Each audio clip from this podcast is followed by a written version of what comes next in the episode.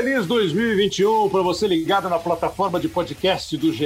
Está começando hoje sim, excepcionalmente nessa primeira semana do ano, o podcast, o episódio sendo publicado aí no dia 4, na primeira segunda-feira do ano. Espero, nós fizemos os programas, não apresentamos os programas no dia 25 e no dia 1 não fizemos episódios novos, então espero que tenha sido um Natal lindo, é, um, um 2021 bacana, é, que você tenha e a gente tenha um 2021 muito melhor, muito mais tranquilo, muito menos triste, com alegria, com saúde, especialmente, e com o esporte, com o futebol, voltando na medida do possível aos seus melhores dias, à sua normalidade. Claro que isso é muito ainda subjetivo, nós continuamos vivendo tempos é, que exigem muito cuidado, muita atenção, pouca bagunça é, e muita, mas muita mesmo, precaução é, e união em relação a essa pandemia que, obviamente, não foi embora.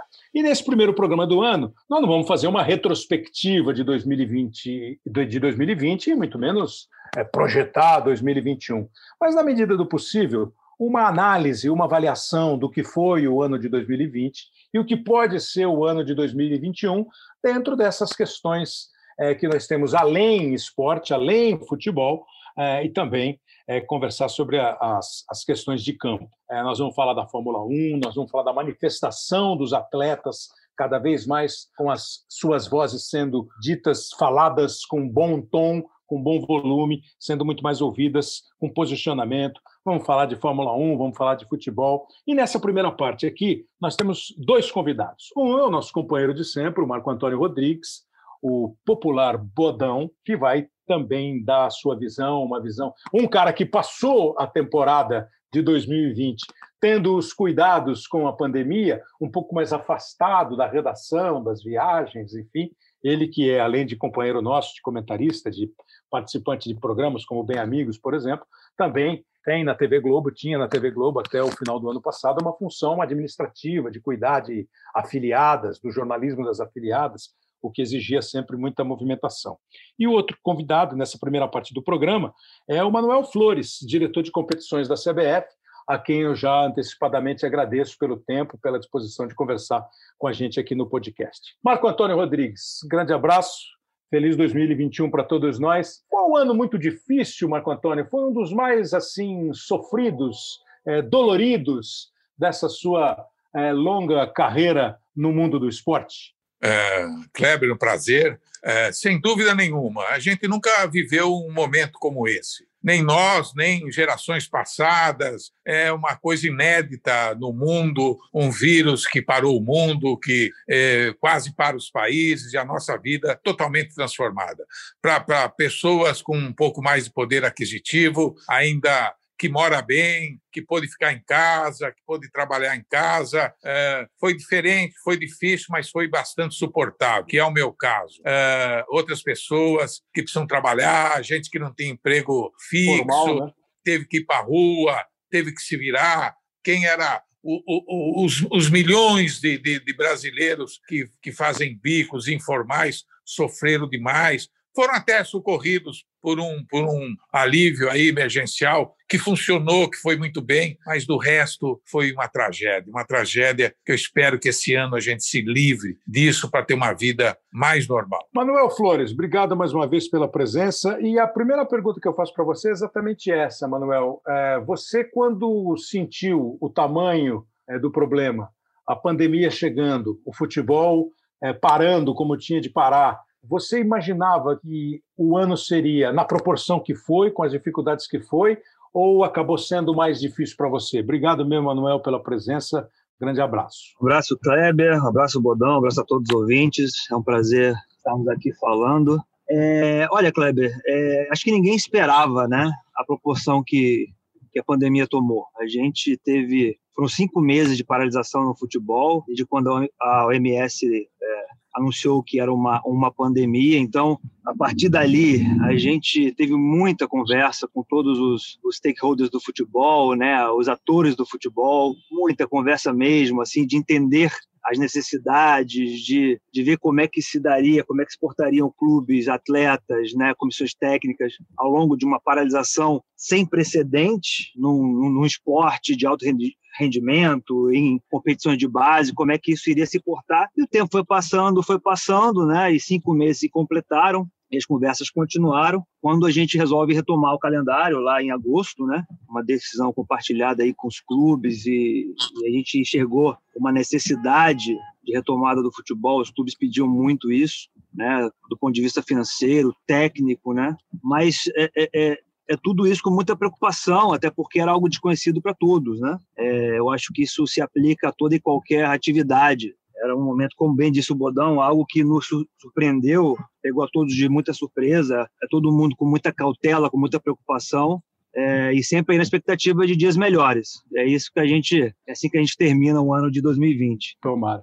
O Manuel fala da retomada do calendário em agosto, claro que ele está falando do calendário nacional, o começo do Campeonato Brasileiro, a volta da Copa do Brasil, pensando nas competições internacionais, que a CBF tem os times brasileiros participando. É, o Campeonato do Rio de Janeiro voltou um pouquinho antes, o Campeonato Estadual de São Paulo e a maioria dos campeonatos é, voltaram no final de julho, lá pelo dia 22 de julho. É, já tive boas, boas resenhas com o Bodão é, sobre a questão do quanto o futebol e a vida andam juntas, o quanto o futebol se imagina num mundo fechado. É, ah, isso aí estimula a violência. Não, isso é do jogo. Já foram discussões bem interessantes. O futebol, Bodão, o futebol se comportou é, como deveria se comportar no momento que a gente viveu 2020, como a gente viveu 2020? Olha, Cleber, eu acho que sim, porque o futebol conseguiu fazer o espetáculo não parar ah, o espetáculo não pode parar, nessa frase tão famosa, foi, foi, foi revivida, foi re, revivida assim, porque tantas atividades, como a nossa também, teve que se reinventar, fazer programa de casa, a tecnologia ajudou, e o futebol, apesar de, de num começo muito desconfiado se ia dar certo ou não, o futebol levou uma vantagem de não ter público em estádio e levou a vantagem de serem jovens, fortes, atletas, os jogadores, tantos foram infectados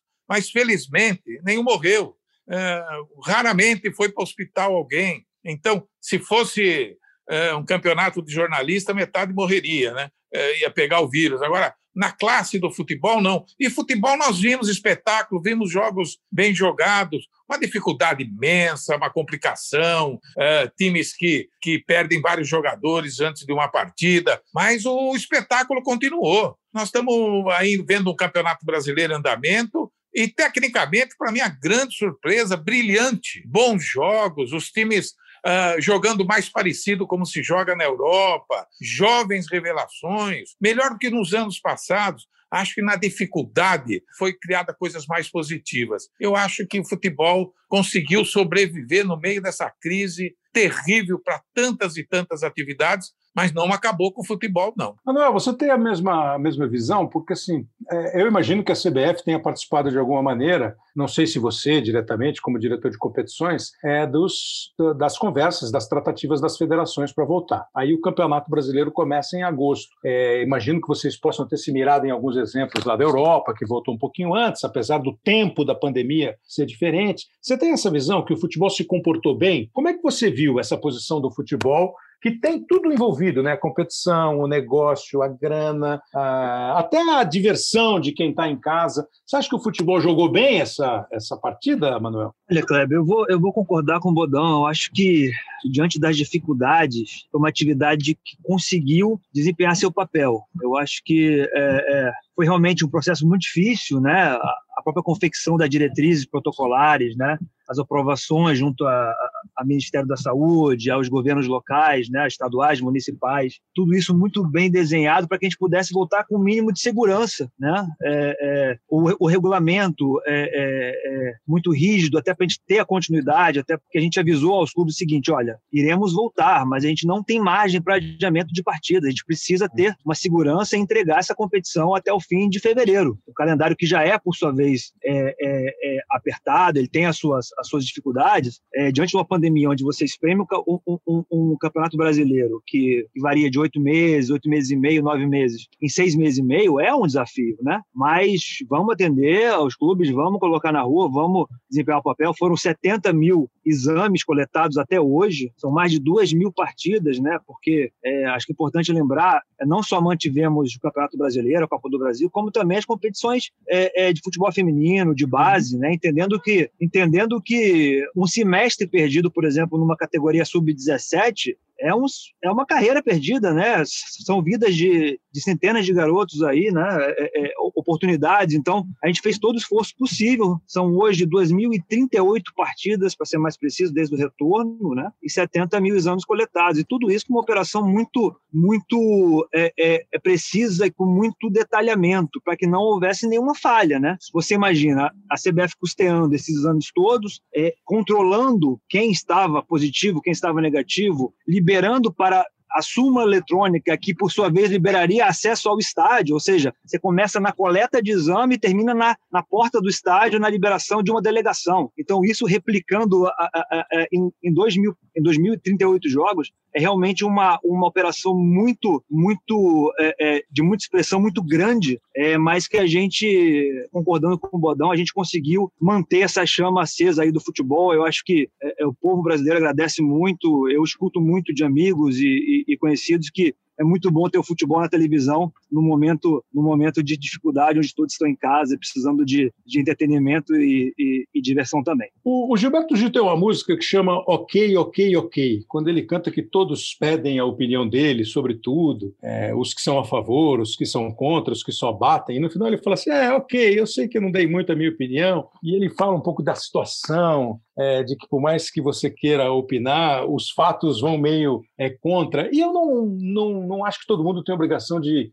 rapidamente fechar a questão, é, eu vou de A ou vou de B. E nessa da volta do futebol eu fiquei muito em dúvida. No primeiro momento eu achava que não tinha que voltar. Com todos esses cuidados, com essa operação complexa que o Manuel descreveu, tem uma questão de um exemplo aí que eu não sei nem se isso é palpável, se isso é, é sólido ou se é uma coisa meio aleatória. Mas enfim, voltou. É, e há correntes a favor e correntes muito contra, até por essa questão de ser uma diversão tal. Então, Manuel, é, eu vou usar alguns temas aqui com você, aproveitar o tempo que você tem. A Liga dos Campeões, quando voltou, concentrou tudo em Portugal e diminuiu o número de jogos, né? Aquele mata-mata é muito mais fácil no mata-mata você fazer só o mata.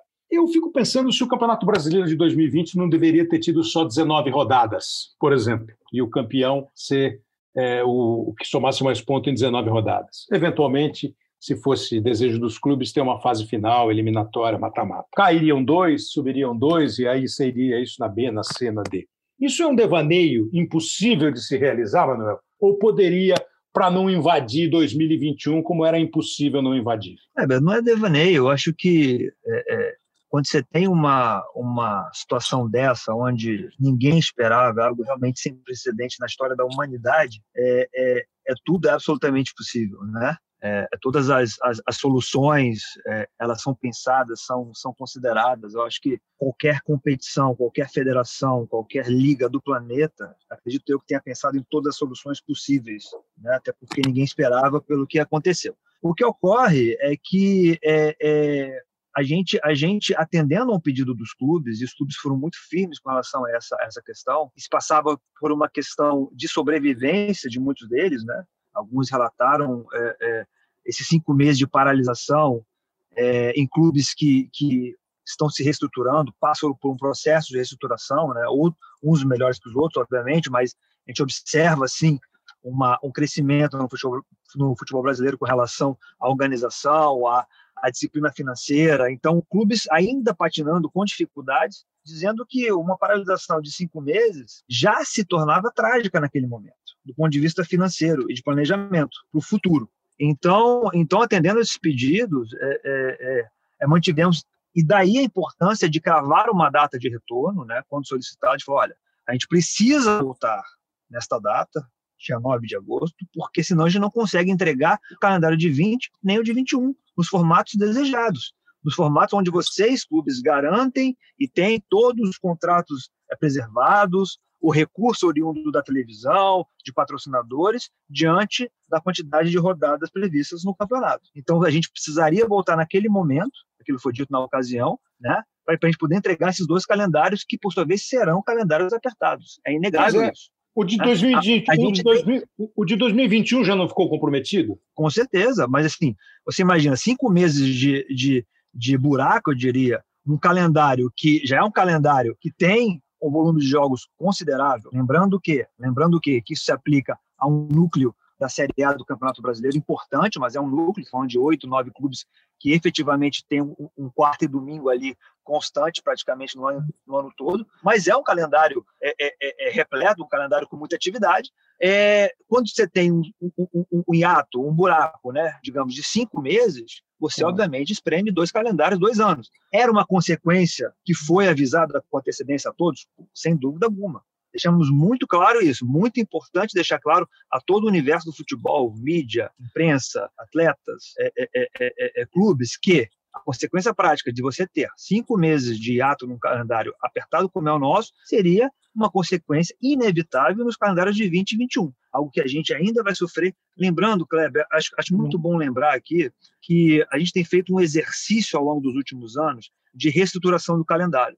Uhum. Não é algo do dia para a noite. Não é algo do dia para a noite. Se você olhar a estrutura do nosso calendário, é, é, é, do ponto de vista de competições específicas, a Copa do Brasil ela sofreu um ajuste por conta de uma remodelação de Libertadores e Sul-Americana. Adaptamos a Copa do Brasil, ela tem um formato que eu considero muito interessante, jogos únicos nas primeiras fases, é, é, é, os clubes que entram em fase adiantada, enfim.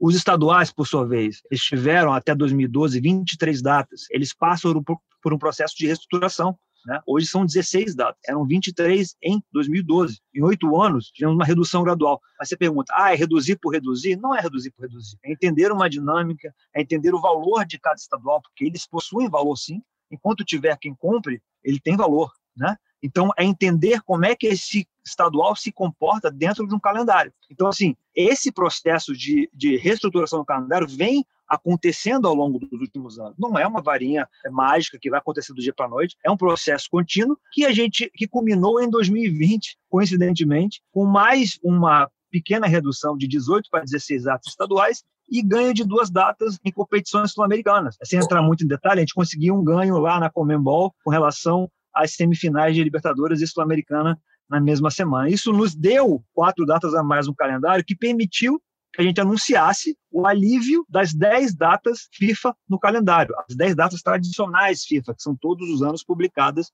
é, é pela FIFA. A gente teve essa conquista para 2020, anunciamos, estamos orgulhosos, foi um trabalho, é. repito, de muito tempo, não é do dia para a noite, mas conseguimos anunciar que as 10 datas FIFA estariam preservadas ao menos, é, é, e a gente não teria o que a gente teve agora no segundo semestre, que é o conflito da seleção com a Série A, enfim, algo que esse ano, sem dúvida alguma, seria impossível por conta da pandemia. O ano, o ano que vem consegue, vai ser possível ou ainda não? Quando a gente consegue anunciar isso, Kleber, vem a pandemia. Aí é. espreme não só o calendário de 20, como o de 21. Não, o de 21 também não. É, é, ele foi publicado, publicado, publicado, em 19 de, de agosto, né, faz um tempo que ele foi publicado, e está claro ali que a gente não conseguirá é, parar também em 21, conseguindo reequilibrar o calendário em 22. Aí sim a gente consegue retomar o calendário como a gente quer. Mas, Sim, repito, é Opa. um hiato de cinco meses, é algo sem precedentes que a gente é, é, vai ter que conviver esse ano e o próximo. Tinha que viver, conviver como conviveu, Bodão, ou tinha que estar reduzido? Eu, eu acho mesmo, sabe, que puta, eu sei que é difícil. Ah, ó, o Campeonato Brasileiro vai ser 19 rodadas, beleza? Em 19 a gente decide o campeão, quem vai para a Libertadores, com os, os riscos financeiros que o Manuel expôs aí, Marco Antônio. É, eu, eu no começo era muito crítico uh, em relação ao futebol, à continuidade, uh, à CBF, uh, era crítico contra, contra tudo, mas depois de conviver esse ano com, com, tantas, com muitas empresas, com tantas dificuldades, com as pessoas, uma confusão generalizada no país e no mundo, eu acho que é quase um milagre o futebol estar de pé como ele está. Estou aceitando todas as dificuldades, todos os problemas, algumas incoerências, como normais para um, um, momento de completa exceção, como que estamos vivendo. Eu queria perguntar para o Manuel se a ausência do público, que seria uma insanidade ter o público, né? estamos ainda em plena pandemia, uh, tá, que, que, impacto financeiro está tendo nos clubes, na CBF, nas federações? Já, você já tem uma dimensão do impacto financeiro? É, Bodão, é, sem dúvida nenhuma, amigo. É, é, é algo que realmente nos, nos aflige, nos preocupa, porque, é, é, como a gente sabe, a gente que ama o futebol e vive disso, é, faz muita falta. Do ponto de vista financeiro, é algo realmente muito ruim. Né? Os clubes eles têm déficits enormes. A gente está fazendo um levantamento agora, e vamos ter o um levantamento, obviamente, final no fim da competição, mas é muito expressiva a perda né, de receita desses clubes apesar de termos mantido o formato, de termos garantido os contratos de televisão de todos eles, seja de Copa do Brasil, de Série A, de Libertadores, Sul-Americana, enfim, competições regionais, mas é, é, o prejuízo da ausência do público, especialmente para clubes que estão disputando a ponta da tabela, nesse momento ainda da competição, é realmente é, é, é algo que vai ser difícil recuperar nos próximos anos. É, assim que tiver números detalhados, a gente vai ter o prazer de dividir com todos, né? O prazer ou, ou o desprazer, né? Porque é um assunto ruim de dividir. Mas realmente é algo que, que do ponto de vista financeiro, é muito é prejudicial e, e técnico e ainda para a magia do futebol, para tudo que a gente gosta, realmente é uma perda muito grande. É, o prejuízo financeiro e técnico da ausência de público realmente é inestimável. Para eu liberar o Manuel do tempo que ele dedicou para a gente, Manuel, é, você falou dos estaduais agora há pouco e falou é, com razão que não tem uma varinha de condão mágica que resolva tudo. Mas duas três oportunidades que eu encontrei com o Manuel, sorteio de Copa do Brasil, em, em, alguns eventos assim, e que a gente conversou rapidamente sobre calendário, você me pareceu ter também uma preocupação com o excesso de jogos, com essa questão da, da data FIFA, que ficou prejudicada mais uma vez, ela nunca rolou aqui, quando ia rolar, não teve. Você falou de estaduais. Quais são as perspectivas, Manuel, com essas dificuldades apresentadas por 2020 que vão respingar em 2021? É, quais são as perspectivas de um campeonato estadual mais curto, é, de, um, de um espaço razoável para os times? Há essa expectativa? Kleber, é, como eu te disse, é, é um trabalho contínuo, né, de médio e longo prazo. É, eu vou repetir, em 12 a gente tinha 23 datas, estamos com 16, mas é muito importante a gente entender a dinâmica do estadual e as diferenças dos estaduais Brasil afora. Né? A gente costuma olhar muito, e eu uhum. também, e, todos nós, a gente olha aqui para o topo da cadeia, né? Uhum. A gente olha para os principais estaduais, para os principais clubes que são afetados por conta, de repente, é, é, é de um início de calendário é, é, é extenuante que se replica até o fim. ao passo que, quando você olha o universo de é, 80% dos clubes da Série A que não tem esse calendário é, é desgastante, né? Está falando de, de 8 a 10 clubes que realmente, efetivamente, podem chegar à frente em todas as competições, Copa do Brasil, Libertadores, classifica e tudo mais. O universo é, é, de clubes da Série A, o universo total dos clubes de B, de C, de D, de estaduais, que por sua vez nem calendário tem. E estão falando de, de 700, 800 clubes profissionalizados no Brasil.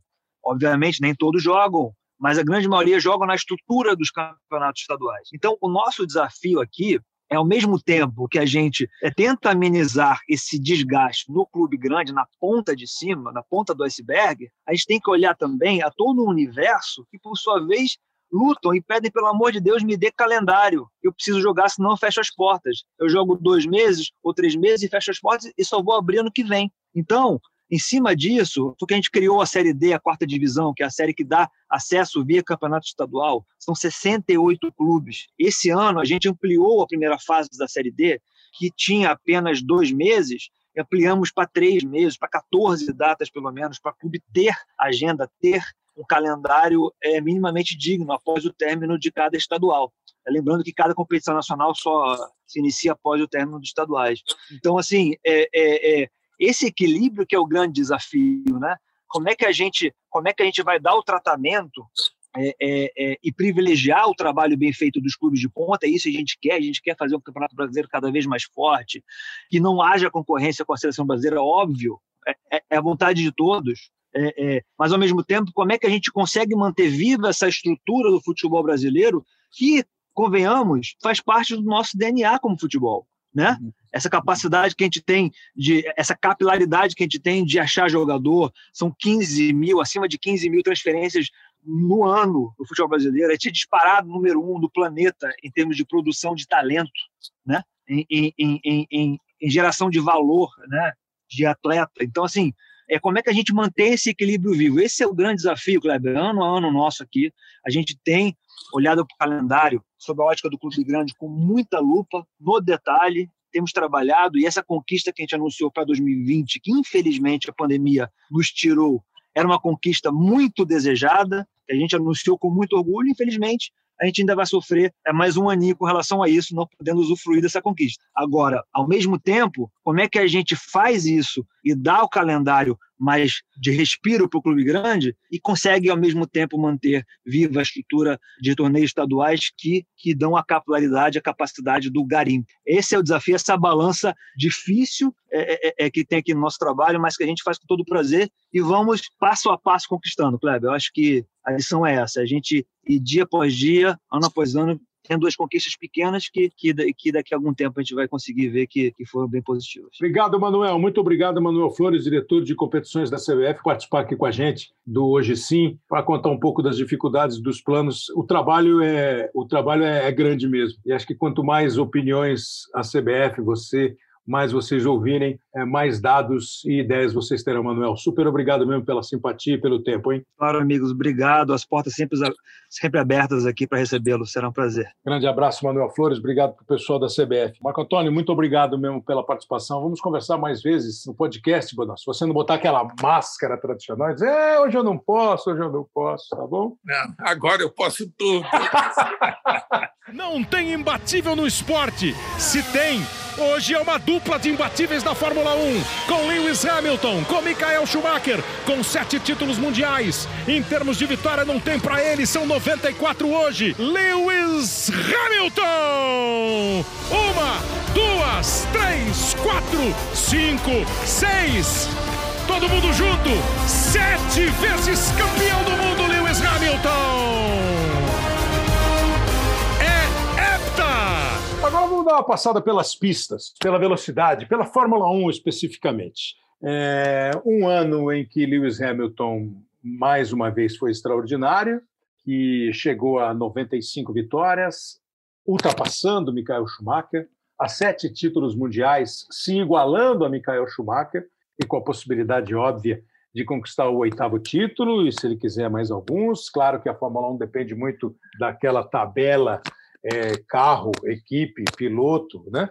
mas é, o momento com o regulamento de 2021 exigindo praticamente que os mesmos carros de 2020, com um ou outro ajuste, estejam na pista, você tem uma probabilidade muito grande do domínio da Mercedes continuar sendo um domínio que eventualmente pode ser um pouco mais ameaçado por equipe A, por equipe B. E a gente vai conversar um pouquinho de Fórmula 1 com o Rafa Lopes, o Rafael Lopes, que durante já cobre Fórmula 1 há muito tempo, que foi durante várias temporadas produtor, editor, pauteiro, e hoje integra a equipe de comentaristas de velocidade do Sport TV, fazendo um trabalho super bom. Acho que é o primeiro ano do Rafa como comentarista, se não estiver enganado, e está jogando com a experiência de quem conhece o assunto. Fala aí, Rafa, tudo bem? Tudo bem, Kleber? É, primeiro ano na Fórmula 1, já estava fazendo é. aquelas categorias menores antes, fiz Fórmula 2, Porsche Cup, ainda faço, né? Stock Car agora também esse ano, mas na Fórmula 1 foi o primeiro ano, foi um ano muito legal. Né? De, claro, a gente tem que descontar tudo o extra pista, né? Pandemia uhum. e por aí vai, mas é, não posso reclamar nada profissionalmente, foi um ano muito, muito legal nesse sentido. E é isso que a gente estava conversando agora com o Marco Antônio e com o Manuel Flores, da CBF, sobre as dificuldades da, da pandemia em relação a competições ao futebol. E a Fórmula 1 viveu a mesma coisa, né? A Fórmula 1 era para começar em março, começou em julho. A Fórmula 1 era para ter 21 etapas, teve 17, e essas 17 foram entrando no calendário, né?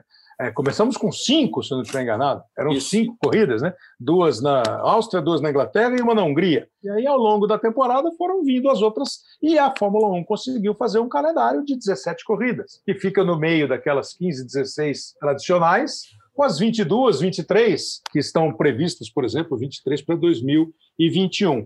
É, com a limitação de público, a maioria das corridas sem público, as últimas corridas com uma presença menor de público. Nesse aspecto, a Fórmula 1 jogou bem também, Rafa, como o, o futebol é, dividiu opinião. A Fórmula 1 você acha que jogou bem? Não dá muito para discutir como a Fórmula 1 se comportou no meio da pandemia?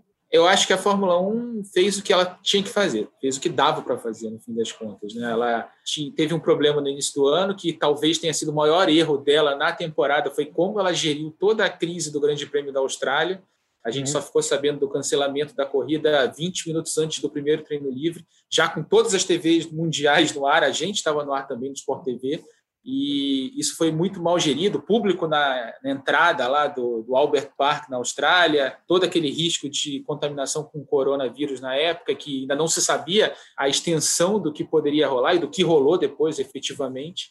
Acho que o grande erro da Fórmula 1 foi aquele, mas cometido aquele erro, eles começaram a atacar o problema, já cancelaram logo na sequência as corridas seguintes e, for, e, foram adiando o início do calendário, suspenderam toda aquela primeira, aquele primeiro semestre de corridas e quando finalmente a situação na Europa, principalmente, melhorou, né, a gente viu um calendário bastante comprimido, né, em seis, 17 corridas em seis meses, menos de cinco meses no fim das contas. Foi muito, acho que foi inédito na história da Fórmula 1. A gente já teve 16 corridas, mas era ao longo de um ano inteiro. Claro. 17 corridas ao longo de um ano inteiro. Mas eu acho que tudo foi, tudo foi feito da melhor forma possível. A gente teve três casos de coronavírus entre os pilotos. Foi o Sérgio Pérez logo no início, depois o Lance Stroll no Grande Prêmio de Eiffel e o Hamilton após o Grande Prêmio do Bahrein. Então, acho que também foi muito pouco. Acho que foi tudo feito da melhor forma possível, os protocolos foram muito bem feitos, foi tudo realizado dentro de uma segurança. Acho que o grande problema da temporada foi o Grande Prêmio da Rússia,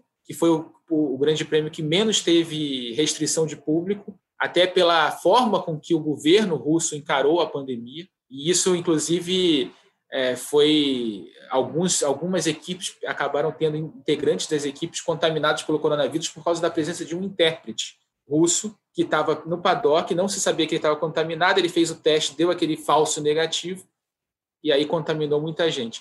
Foi o grande, foi o, foi o, foi o que aconteceu assim de desvio de protocolo, mas também muito por menos culpa da Fórmula 1, mais por culpa do governo da Rússia que encarou a pandemia de não tão seriamente como os governos, os outros governos europeus. Acho que a Fórmula 1 fez o que ela podia fazer para ter uma temporada. Acho que a gente teve uma temporada muito boa diante do que se previa. Né? A gente podia não ter nem temporada e a gente teve 17 provas, muito boas provas, inclusive. É, recordes do Hamilton, né? o Hamilton com uma voz muito forte fora das pistas também.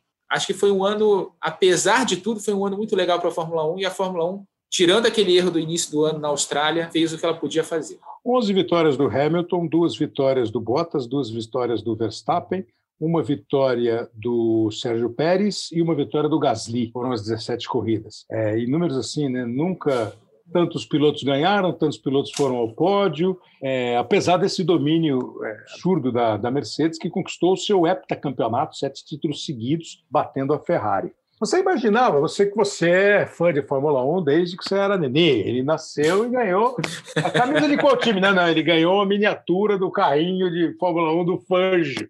Né? O primeiro presentinho do Rafa. Né? A bola que o Rafa ganhou não era bola, era um volante. Então, mas, não, mas não, é, não, é, mentira, não. Foi o primeiro, o primeiro esporte que eu tive contato, porque minha mãe era fã de corrida, era fã do Senna na época, foi com a Fórmula 1. Então eu ah, comecei então... a ver Fórmula 1 e depois é que eu fui pro futebol. Mas você imaginava, assim, porque eu estava pensando assim, eu, eu achava inimaginável alguém ganhar cinco campeonatos como o Fanjo. Sete que nem o Schumacher, porra, não é possível. 91 vitórias feitas Schumacher. Eu já achava impossível bater o recorde de pole do Senna, 65, uhum. né? Isso. Eu já achava, eu já achava impossível.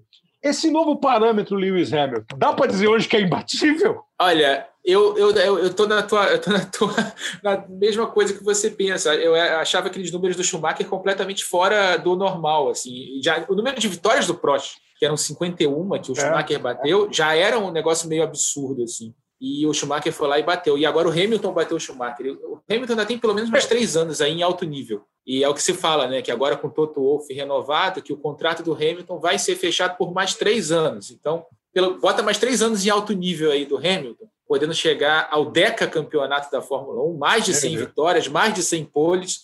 Acho que a gente nunca imaginou que alguém fosse chegar no número desses, como a gente pensava do Schumacher. Só que eu acho que também nesse esses números do Hamilton são muito mais absurdos do que os, que os, do, do, que os do Schumacher. As médias do Hamilton, em termos de vitórias, poles uhum, e uhum. todo o resto, são, é, são absurdas. É nível Fangio, com muito mais corridas da, do que existiam na, na década de 50.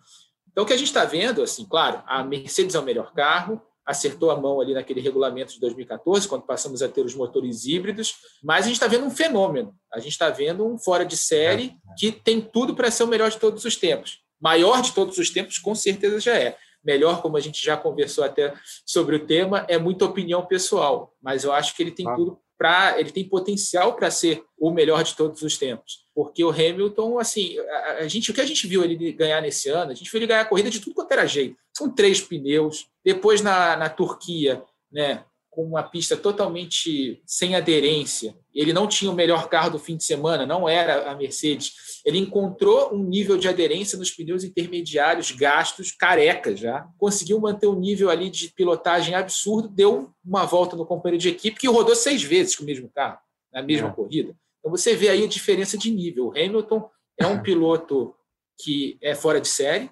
é, em termos de talento, em termos de números, vai continuar batendo esses números. No ano que vem, você disse, o regulamento muda muito pouco. Né? A Mercedes deve continuar dominando. Acho que a Red Bull vai chegar um pouquinho mais perto ali, até porque quanto mais tempo você tem um regulamento estável, mais as equipes vão se aproximando. E a gente viu nesse ano uma distribuição de vitórias que a gente não via há muito tempo, por exemplo, mais com o Hamilton dominando o campeonato. Agora, dificilmente é, é, não dá para considerar o Hamilton favorito para o próximo ano.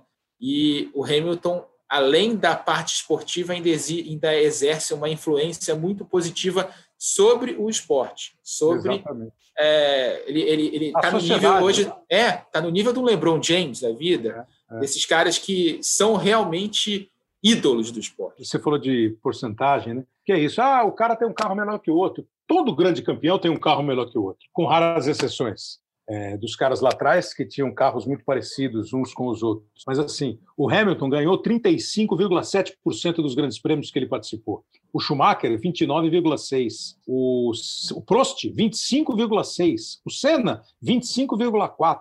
Aí você pega o Fangio, o, o, o, vai, o Jim Clark, ganhou 34,7% dos grandes prêmios que participou. E o Fangio ganhou 47% o mundo vai mudando, mas em termos de porcentagem, que é muito, é, talvez seja muito mais próximo de uma realidade de competição do que o número absoluto. Né? Uhum. Quantos gols o cara fez? Pô, o cara fez 225 gols. Quantos jogos ele disputou? O 1084. E o outro? Ah, o outro fez 100 gols. Disputou quantos jogos? 80. Pô, o cara fez mais gol, proporcionalmente. Agora, de todo jeito, a temporada foi legal. É, com corridas espetaculares, até com acidentes espetaculares, com a decepção óbvia da Ferrari. Né? E o ano que vem, esse ano de 2021, a temporada, Rafa, com o Pérez fechado, achei uma grande jogada. É, eu ouvi às vezes vocês falando é, nos treinos de esporte, ah, mas a equipe, a RBR, a Red Bull tem uma escola de pilotos. Tem uma escola de pilotos, o Verstappen é dela. O Verstappen é dela, então não tem mal, mal nenhum você botar o Pérez ali. A escola continua ensinando e o Pérez vai brigar com o Verstappen e vai conquistar, teoricamente, mais pontos para a equipe. Pô, vem uma Ferrari aí com dois pilotos que nunca foram campeões, que é uma raridade na história da Ferrari, com o Sainz e com o Leclerc que continua. A Mercedes, sendo Mercedes. O Alonso de volta na Renault para correr junto com o Ocon. A McLaren, que foi a terceira colocada no Campeonato Mundial de Pilotos, de, de, construtores, né? conseguiu ultrapassar no final a Racing Point e a Mercedes. E a McLaren vem aí com o Daniel Ricciardo, que é um grande piloto, junto com o Norris a própria Racing Point, que muda de nome para Aston Martin, né? continua com o Lance Stroll e vem um, é, um tetracampeão. Você tem uma perspectiva assim de corridas com essas limitações do regulamento, de corridas assim no nível de competição ou se não de competição lá pelo primeiro lugar, de ultrapassagens no meio, de disputas, porque a gente não dá valor como eles dão para um ponto que o cara conquista para uma classificação do construtores. Eles dão um valor para isso, que é uma coisa extraordinária. Você, você pensa assim em 2021 na Fórmula 1, Rafa?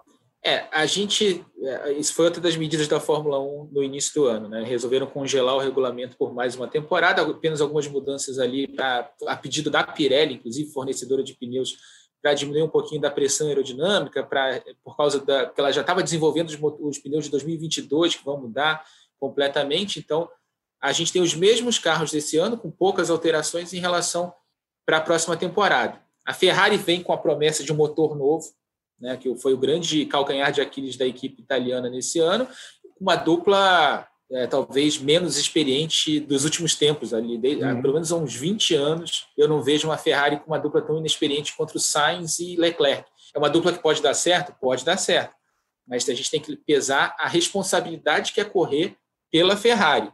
Né? É a única equipe que tem torcida no mundo, é uma pressão uhum. absurda. A Mercedes, obviamente, vai continuar dominando o campeonato, como a gente tem visto nos últimos anos, só que eu acho que a Red Bull chega mais perto e agora com uma dupla muito mais forte do que ela tinha nas últimas temporadas, com Verstappen e Pérez. O Pérez é um grande piloto, é um piloto de mediano para bom, comprovado já com uma vitória, e essa vitória, o Helmut Marko, né, que é o consultor da, da RBR, que é o responsável pela academia de pilotos da, da, equipe austríaca, pode dizer que não teve nada a ver com a vitória, mas a vitória foi decisiva para o Pérez fechar esse contrato. Claro. Se, o, se, o, Pérez não tivesse ganhado essa corrida, eles iam apostar, claro. sei lá, no álbum mais um ano, por aí vai. Mas eu acho que a gente vai ver uma temporada muito legal. A McLaren vem com Ricardo e Norris com o motor Mercedes, que também é legal para uhum. a equipe, vai, deve melhorar um pouquinho aí a questão de desempenho. É, a Aston Martin com o Vettel, cara, se a Racing Point esse ano já foi uma equipe de mediana para boa ali, disputando a terceira posição no Mundial de Construtores, e só não foi terceira no Mundial de Construtores, ah. porque teve aquela punição de 15 pontos no início do ano,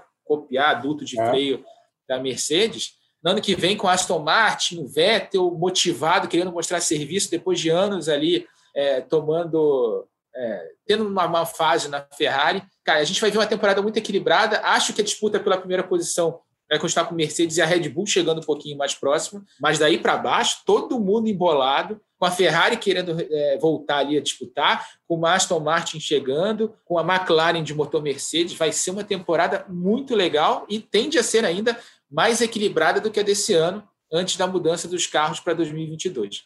É isso mesmo, eu também acho. E tomara que seja assim mesmo e a gente é, se acostumar mais a valorizar algumas coisas além vitória, o pódio, essa disputa entre eles dentro da equipe, que às vezes a gente dá menos valor. Né? Dizer, é uma coisa assim, é um negócio que, que tem muito mais a, a, a oferecer como, como competição, como esporte, como é, disputa e como show, como espetáculo. Eu acho que foi bem, bem bom mesmo. Rafa, valeu. Você ficou cornetando muito minhas transmissões, Rafa? Eu não, eu, não? eu peguei, eu escrevi dois textos do blog lá com botes é? que você deu na transmissão. eu curti conectado. bastante. Entrar, não, pô, tá... entrar naqueles grupos de, de, de, de, Twitter e sentar a bota, não fez isso, não, né? Não, pô, pela... fala sério, né? Eu fico.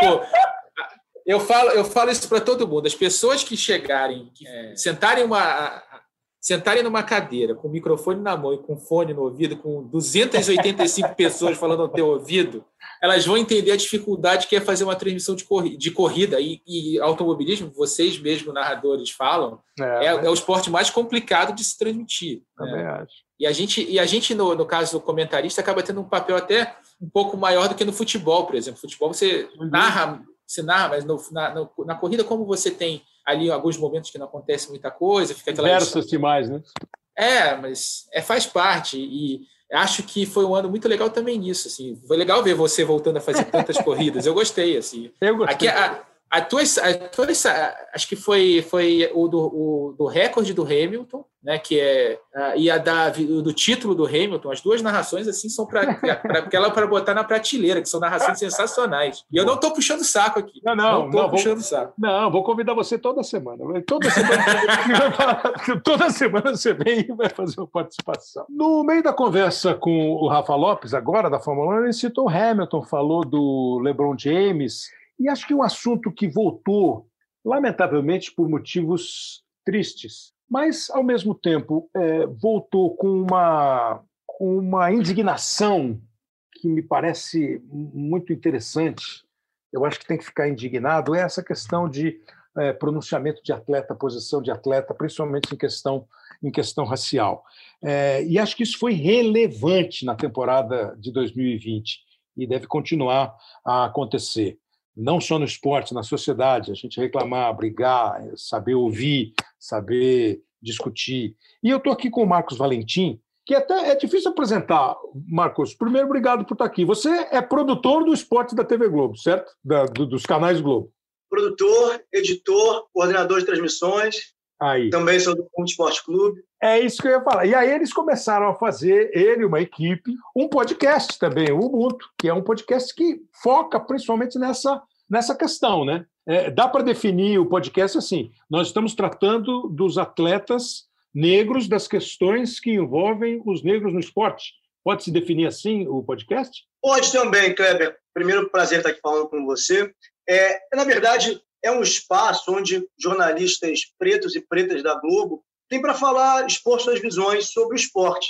É que a uhum. gente entende se o esporte, né, os maiores expoentes são pessoas pretas, né, Simone Biles, Serena Williams, Pelé, Michael Jordan, Usain Bolt, Lewis Hamilton, inclusive, e por aí vai, por que não as pessoas negras falando, falando disso também? E é muito, muito além de falar de racismo tão somente, é, uhum. a gente fala sobre tudo, um contexto pra, trazendo da seara social para dentro da seara esportiva, de modo que, obviamente, são dois mundos que dialogam, por mais que por vezes insistam em dizer que não. E se quando a pauta racismo surge, a gente fala, já está falando sobre isso mesmo, acaba falando. Então é mais um ambiente para que a gente exponha a nossa visão sobre o esporte com, com o contexto das coisas, trazer também é isso que eu falei, o debate, o debate social para dentro da seara esportiva, como você bem disse, esse ano tem sido um mar quanto a isso também. É, é, antes de eu entrar nesse, nesse aspecto do, dos, dos, esportistas, você falou uma parada legal aí, quer dizer, um espaço para que os jornalistas pretos e pretas possam falar, para que a sociedade possa falar. Você consegue, é, nesse mundo estranho que ainda acontecem, como aconteceram em 2020, casos absolutamente que assim, é, outro, outro, dia no, no Bem Amigos, no, no, fim do ano passado, quando teve o caso do Gerson, é, eu falei que me sentia assim indignado, triste, decepcionado é, com, a, com, a, com a raça humana, né? E o Paulo César falou assim: isso você que é branco, imagina quem não é. é porque isso a gente foi aprendendo ao longo desses acho que principalmente de 2020, que nós podemos nos indignar e ficar tristes, mas a gente não sabe o tamanho da dor. Quem sabe o tamanho da dor é quem toma porrada mesmo, quem toma pancada mesmo. Como é que você está achando é, esse, esse, essa inclusão? É, e eu não gosto dessa palavra, eu não acho que é inclusão. Esse espaço que aparentemente alguém está descobrindo que precisa ser dado. Eu nunca sei se não foi dado de propósito, por esse, o que é uma outra coisa que entrou no nosso vocabulário, a gente fez um podcast aqui com o Silvio de Almeida, esse negócio do racismo estrutural, que isso aí é uma coisa que. Esse, eu acho que esse é o que bateu mais. Você, Pô, é isso, cara. Não é que o cara não, não faz porque ele não quer, ele não faz porque está acostumado a não fazer. Ele nunca fez. Será que isso está mudando de alguma maneira, Marcos? Eu acho que o caminho para a mudança é esse: é o diálogo, é conversar. Porque, como o Silvio, com muito mais propriedade que eu, porque tem um livro sobre isso, né? Racismo estrutural, explica como os preconceitos são estruturais, que se apegam às estruturas para existir, uhum. seja ele de raça, de gênero, qual, quaisquer natureza seja o preconceito, né?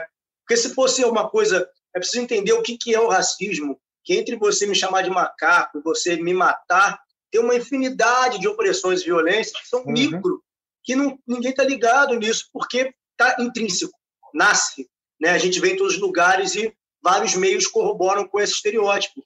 Eu acho que é, eu costumo ser um pouco mais cético quanto a isso. Não acho que vai acabar, mas eu acho que vai ser tão é, martelado, vai ser tão falado que quem continuar sendo isso. vai ser exilado, vai ser isso. deixado para trás e a sociedade vai avançar e deixar essa pessoa é. de fora.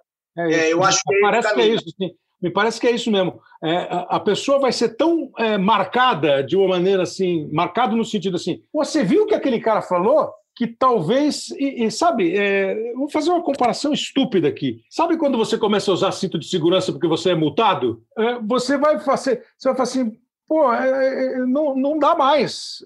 Será que é, seria por aí? Não? A, lamentavelmente, uma solução que não é uma solução que vem do coração. Olha, eu acho que tão, são vários pontos. Mas o primeiro é identificar o que de fato é o racismo, né? É romper com essa ideia falsa da democracia racial, que somos todos iguais. Eu acho que esse é o grande problema que uhum. as sociedades afrodiaspóricas, as diásporas africanas, o Brasil é o único que tem essa ideia né, de que a democracia racial somos todos iguais. Isso atrasa muito a, a conversa, né? Porque tem ideia equivocada, né? Equivocada, porque tem pessoas brancas e negras falando isso. Porque não é que você fala de maldade, você quer acreditar que somos iguais, mas nos discursos somos iguais, na prática não. Então acho que é romper com essa visão, falar sempre sobre isso. Mas ah, mas que, que, que saco, que chato, tudo é racismo. Pois é, que chato para você que fala, imagina para quem vive, né? O quão, o quão infernal isso não é diariamente. Então acho que o caminho é esse, Kleber. Eu acho que não, a gente chega num ponto que não dá mais para dar um passo atrás, sabe? É daqui para cima, é daqui em diante. Então, que esses espaços que, como você disse, ah, você não sabe o que você é dado, se não foi se foi de má fé, é uma conquista. Não importa se foi se foi dado ou se não deram antes porque foi de má fé, é uma conquista e eu acredito que é preciso estar nesses espaços para começar a desconstruir tudo que foi construído equivocadamente, com a conversa, com o diálogo e avançando. E como você trabalha no esporte, é, naturalmente você tem a visão, e eu já vi você falando nos programas do Sport TV, em conversas internas é, dos nossos canais. Como é que você viu todo esse movimento dos esportistas? Sim, se eu for elencar, né? Porra, Lewis Hamilton, espetáculo. Né? É, eu não sei se ele foi melhor na pista ou fora, o, Le, o LeBron James. E com o LeBron James, o grupo NBA. Não é só o LeBron James. Porque quando Sim. você olha um jogo de basquete e você vê 10 pretos jogando, é, pô, os caras têm uma força monstro. Os caras têm uma Sim. força monstro. Aquele, aquela história do jogo do Paris Saint-Germain contra o Istambul. Que tudo bem, alguém argumentou outro dia, bem argumentado, acho que foi o PVC. Pô, é que foi o quarto árbitro que fez a, a, a, o ato racista. Se tivesse sido um jogador de um lado ou de outro, talvez a reação tivesse sido diferente. Mas, enfim, houve a reação. E eu acho marco, acho histórico. O Gerson reclamar, o Daniel Alves se posicionar, é, enfim. Como é que você viu a, a ação dos esportistas e a importância dessa ação num, num, num assunto tão duro, com pessoas tão populares e que são diariamente mostradas na televisão, no rádio, no jornal, na internet. É, é imensurável, Kleber. Eu vi com muita, muita felicidade, assim, com muita, é,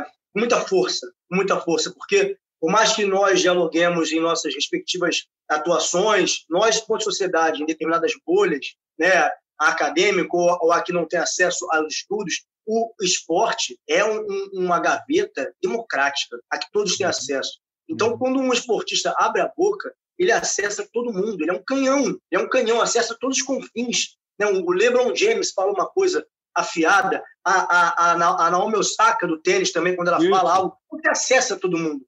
Né? Então, eu acho que falta para o atleta, eu não gosto de cobrar o atleta porque falta a ele o respaldo. Porque por muitos séculos, muitos anos, o atleta que se posiciona negro, ele sofre sanções, sofre censuras, tentativa de silenciamento e acaba, por vezes, se retraindo, não falar mais para não ser execrado. Agora, no caso do o, o, o, atleta branco, empregado, quando ele quer se manifestar, ele tem medo de perder o lugar, de ser, porque o poder é completamente opressor. Pois é, pois é. O Hamilton, olha, o Lewis Hamilton, o Lewis Hamilton, um cara gigantesco, ainda tem que se valer de subterfúgios ali para poder se manifestar coloca Black Lives Matter na haste dos óculos, coloca a mensagem nas costas da camisa, porque ainda sofre tentativas. Então, quando um atleta, qualquer que seja, um marinho aqui no Brasil, por exemplo, se manifesta, a gente tem que abraçar esse cara uhum. para que ele se sinta respaldado, que, olha, eu posso fazer isso, eu tenho o respaldo, porque eu estou certo. Não coloque em xeque a palavra dele, ou que, ah, isso é vitimismo, porque uhum. aí ele se retrai e a gente perde uma pessoa muito importante. Então, a gente precisa estar do lado dos atletas para que eles não são quem legislam, quem assinam quem regulam o show, mas se são eles que proporcionam o show, eles também podem paralisar o show. Eles entenderam isso. Olha, se não se manifestarem como for na NBA, se a NBA, se a sociedade não tomar uma, uma medida firme quanto a isso, eu não vou jogar. E isso mexe, isso mexe com a estrutura. Então, o atleta é fundamental por isso, o dialogar com todo mundo. É, porque assim, é, é, é uma pena que a gente só consiga um entendimento a partir de um confronto, né? Pô, eu acho triste pra caramba, cara. É só na, na, hora do confronto. É isso aí. O cara fala assim: não, não vai ter jogo. Quando o cara fala não vai ter jogo, todo mundo se coça, né? Pra, pra Exatamente. Pois é, e faz estrutural, o Silvio Almeida falou, teve com a gente no Bom Esporte Clube no início, ele disse uma coisa que é muito, ficou muito marcante, uma coisa que eu já pensava, mas não sabia traduzir. Ele falou assim: perceba como o futebol, como o futebol aqui que é mais difundido, ele isso se aplica a qualquer esporte, mas o futebol, enfim, ele diz assim: existe a divisão racial do trabalho. Ao passo que é. as pessoas negras proporcionam o espetáculo, quem gere são pessoas brancas. Isso. Então a mudança precisa vir não só na cobrança ao atleta, às estruturas, aos organismos, para que cargos de responsabilidade tomada de, e tomada de poder também tenham pessoas pretas nesse espaço, não é. só para corresponderem à expectativa antirracista, mas para dialogarem, para levarem é. a visão que as pessoas não têm e que as que queiram ter, tenham, e as que não querem ter, que se afastem, porque a gente tem que progredir, queiram ou não queiram, né? Bom, eu ouvi uma, uma, uma outro dia um videozinho, quando aconteceu o negócio do Gerson, é, do Ademar Ferreira da Silva. Ademar Ferreira da Silva morreu em 2001.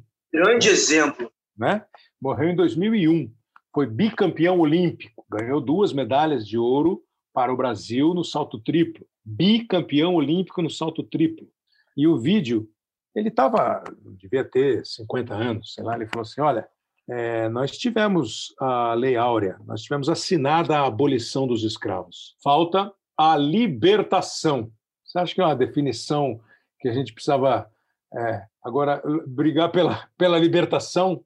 Eu acho perfeito. O Ademar, não vou me aprofundar sobre ele aqui porque vai demandar muito tempo, mas é um exemplo, inclusive, de apagamento. Esse cara era para ter status em todos os lugares, ter claro. filmes sobre ele. Enfim, é um cara gigante, né? E essa frase dele é muito forte porque a gente se sente assim a gente sente que isso é assim. Esse caso, por exemplo, do menino Luiz Eduardo aconteceu no final do ano passado, né, chorando. Eu já fui esse moleque. Eu já joguei bola contra colégios particulares, a maioria branca dos estudantes. Vou marcar, eu, eu, pego, eu pego o neguinho, eu pego o neguinho. Eu já fui esse moleque. Então, eu sei, a gente sabe quanto isso dói. E quando a Demar fala isso, seria muito mais simplista se com a abolição da escravidão tivesse sido abolido o racismo. Se fosse tão simples assim, o racismo teria sido acabado em 1888, e não é o caso. Ele se apega às microestruturas para subsistir, para continuar existindo e mutilando essas pessoas. Né? Então, é uma tecnologia. O racismo é uma tecnologia. E nós, enquanto sociedade, temos o dever de inventar uma tecnologia que combata essa. E chama-se antirracismo. A gente tem que estar junto, cada um na sua esfera, para acabar com essa tecnologia. Quantos anos você tem, Marcos? 32. 32. Há quanto tempo você se dedica a estudar? Porque estava cara que você estudou, você leu, você buscou, você viveu, você foi pesquisar não só na literatura, eh, na academia, mas você foi buscar ali na realidade. Há quanto tempo você entrou para valer nessa parada? Olha, existe um, um processo, né? até falei isso quando teve o caso do Neymar, que é o tornar-se negro, né? Que não, ninguém dorme um dia falando que é moreno, acorda, ah, eu sou negão. Não existe. É um processo de tomada de consciência. É, eu, enfim, eu servi o exército, servi o serviço militar obrigatório. Eu não queria ter servido, eu tinha acabado de passar a faculdade de comunicação. Mas, enfim, servi. E ali dentro eu ouvi muita coisa que me fez começar a pensar mais sobre isso. Eu nunca tive dúvida que eu era negro, nunca tive essa dúvida, mas eu, eu, ouvi, eu ouvi, vi muita coisa, e não é o exército, não, tá? É porque a minha experiência foi através do exército, depois na faculdade também, que o claro. academicismo é um branco, então, é, tudo que está dentro dessa estrutura racista é racista em maior ou menor escala. E eu comecei, a partir daí, escrever muito sobre isso, conversar com minha família sobre isso e com amigos também. E aí fui procurando me entender mais, ler mais. Eu gosto muito de ler. É, então, isso me construiu enquanto um cidadão negro consciente é um caminho sem volta. É, mesmo sendo negro ou branco, quando você toma consciência do que está acontecendo, você não enxerga o mundo igual, porque você não vai querer fechar os olhos para o que você sabe que está errado. É você fingir que você não tem que mudar nada. E eu digo, enquanto um homem preto, que eu tenho que mudar coisas ainda referentes a outros preconceitos também que eu cresci tendo. Né? E essa desconstrução vai ser eterna. Eu vou morrer me desconstruindo. Mas é um compromisso. Assim como o antirracismo é um compromisso. Não é, ah, eu sou antirracista. É você saber o que está errado e tentar mudar a partir do seu ponto de plataforma, de onde você fala, o que você pode fazer. Né? Então, desse tempo de lá para cá, aí se vão 14 anos, eu sempre aprendendo mais com um diálogo. Por isso que eu insisto, insisto no diálogo. Eu não construí na minha cabeça, me construí sozinho. Eu fui sempre conversando. Eu acho que é o único caminho para o avanço, é sempre o diálogo com quem quer dialogar. É isso mesmo. É dialogar e é assim, é, o que você falou, assim, não vai ter mais espaço para quem não tope dialogar e para quem resolve ofender. É, esse espaço vai ser, o cara vai ficar é, mal visto, né? justamente mal visto, e aí isso vai inibir, seja qual for o modo de você inibir, você pode diminuir. E assim, para encerrar, eu, se, eu tiver é, enganado, no meu conceito, você diga, por favor. Eu tenho para mim assim, o que, que a gente pode fazer? Né? Bom, eu preciso ensinar para minha filha que ela não pode ser, que ela não pode tratar diferente, que ela precisa, que ela vai ensinar o filho dela e o filho dela e o filho dela. Se nós temos um problema que para mim vem exatamente lá da historicamente, né? Eu estou falando aqui de Brasil, mas você pode estender para outras fronteiras, Sim. além fronteira. Se você teve uma sociedade formada num regime escravocrata, se você aboliu na lei a escravidão, mas não incluiu na sociedade, Aí o cara foi para a rua e você criou uma lei para prender o cara que estava vadiando. O cara não tinha emprego, o cara estava vadiando. Ah, se você, com esse processo histórico, não fizer a sua história dentro do seu, da sua plataforma, como você disse, e dentro da tua casa, de você criar uma geração que pense diferente, eu, é, acho que é, aí vai ser um conflito total e um confronto eterno. É, é, é, é, o engano, não? Ou eu tenho que fazer a minha filha, que, que para que ele faça a filha dela, para que faça a minha a bisneta, tetraneta e daí por diante? Eu acho que o seu raciocínio tem, tem sentido, é, porque é isso, é um, é um compromisso. Né? Eu, a, na Globo, é, a maioria dos meus colegas na empresa são brancos, né? Onde eles trabalham. É até um, uma coisa que a gente discute muito, né? Inclusive com os movimentos que vemos fazendo dentro da empresa. Uhum. É, e sempre tem essas questões. Tem um amigo meu que sempre pergunta que tem duas filhas pequenas. Ah, minha filha outro dia falou do lápis cor de pele. Eu falei, olha, isso para mim sempre foi um problema no colégio, que a cor da pele nunca era minha, para mim era rosa. Ah, Marcos, tem que pintar com lápis cor de pele. Eu não tinha esse lápis, porque para mim a pele é marrom. Né? Então, e são discussões que às vezes você não, não dá tanta importância, mas é assim que o racismo vai perdurando, nas pequenas coisas, como eu falei. Então, é realmente um processo educativo. Com criança, eu ainda não tenho filho, pretendo ter no plural, né, filhos e filhas, se assim possível for, é, mas quando perguntam isso, eu acho que é assim: a, a criança é uma esponja, o que você falar para ela vai absorver. Né? A, a, as novas gerações têm, têm muito mais ímpeto de aprendizado, e eu vejo estagiários chegando hoje na Globo com uma cabeça muito avançada né? E eu acredito que a mudança vem daí.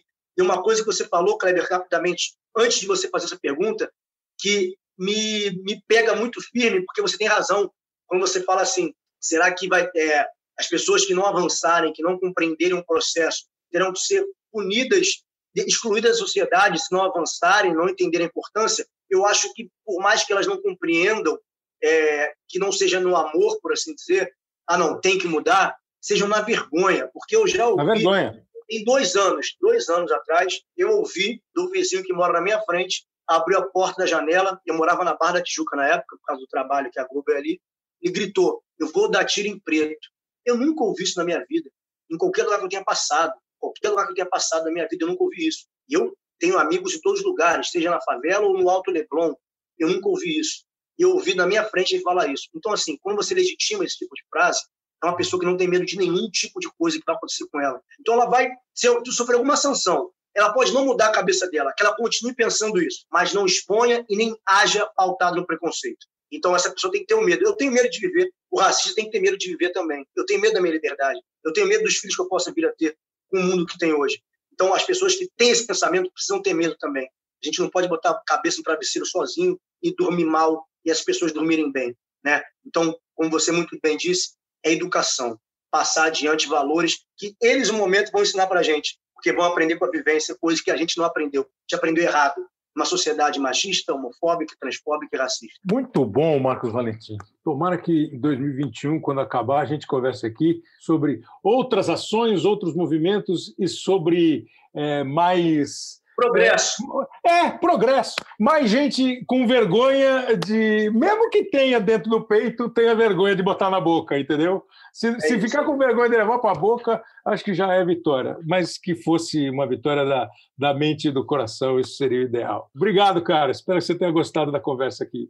Te agradeço também, cara. Bom ano a todos nós aí. Uma satisfação falar com você e que sucesso ao programa Vida Longa a todos vocês. Um abraço. Bom, agora vamos atravessar o Atlântico aqui para falar é, do esporte, do futebol, basicamente na Europa em 2020 e das perspectivas de 2021. Aí a gente chamou mais uma vez para participar aqui do nosso podcast, ele que sempre participa com muito brilhantismo, o Fernando Calas, que é um jornalista brasileiro que mora já há bastante tempo na Europa, mora em Madrid, é editor de futebol internacional do jornal esportivo espanhol O AS, participa da programação do Sport TV, do Redação Sport TV com Marcelo Barreto. Tudo bem, Calais? Tudo bem, muito obrigado, Kleber. É um prazer sempre estar falando contigo. Calais, a primeira pergunta, quando a gente pensou, vamos chamar o Calais? Vamos, qual vai ser a primeira pergunta? Afinal de contas, foi um ano é, bom ou ruim para o Messi? Bom, o cara perdeu e tomou de oito, o Barcelona. Ele falou que ia embora. Criou-se uma discussão imensa. Trocou o presidente. Ele ficou no Barcelona. O time está aí andando. É... E ele ficou entre os três melhores do mundo. Ele e o Cristiano Ronaldo, duas absolutas novidades na lista, e o Lewandowski, que ganhou o prêmio. Afinal de contas, foi um ano legal ou um ano ruim para o Messi? Eu acho que para os padrões do Messi é um ano muito ruim, né? Porque é um ano sem título, um ano da assim de passar é, aquela goleada histórica, o maior vexame da história do Barcelona contra o Bayern de, contra o Bayern de Munique no, no, no maior palco do mundo, né? Que é a Champions League, a forma que eles perderam, de forma humilhante. É, depois toda a confusão que aconteceu com, entre ele e o Barcelona, né? Ele praticamente disse que só não foi embora porque não deixaram ele sair. É. É, não renovou com o Barcelona. É, o Barcelona vai ter um novo presidente, a gente não sabe muito bem quem vai ser esse novo presidente, mas o novo presidente só vai ser eleito depois de quase faltando cinco dias para acabar o, o mercado de inverno e ele com um contrato vencendo é, daqui a seis meses praticamente, ou seja, ele, é, antes de ser escolhido o novo presidente, o Messi já vai poder ter negociado durante três semanas com o clube que ele quiser, né? E em nenhum momento ele sinalizou de que ele vai continuar, né? Até onde a gente sabe, que foi a última entrevista que ele deu falando no assunto, né? Que foi para o Rubem Uria, do Gol.com, que é um colega nosso excelente, né? Lá na, lá na Espanha. Ele falou basicamente que, sabe, ele só ele vai jogar essa temporada e vai embora no ano que vem. Então, até ele dizer o contrário, isso é o que a gente sabe, né, Kleber? É, é a palavra dele. Ele falou assim: olha, essa é minha última temporada com o Barcelona. E está sendo uma temporada muito ruim para o Barcelona. O Barcelona está jogando muito mal é, a relação, o, o, Ronald Koeman, a relação dele com o vestiário é muito. É, acabou de chegar e já é ruim.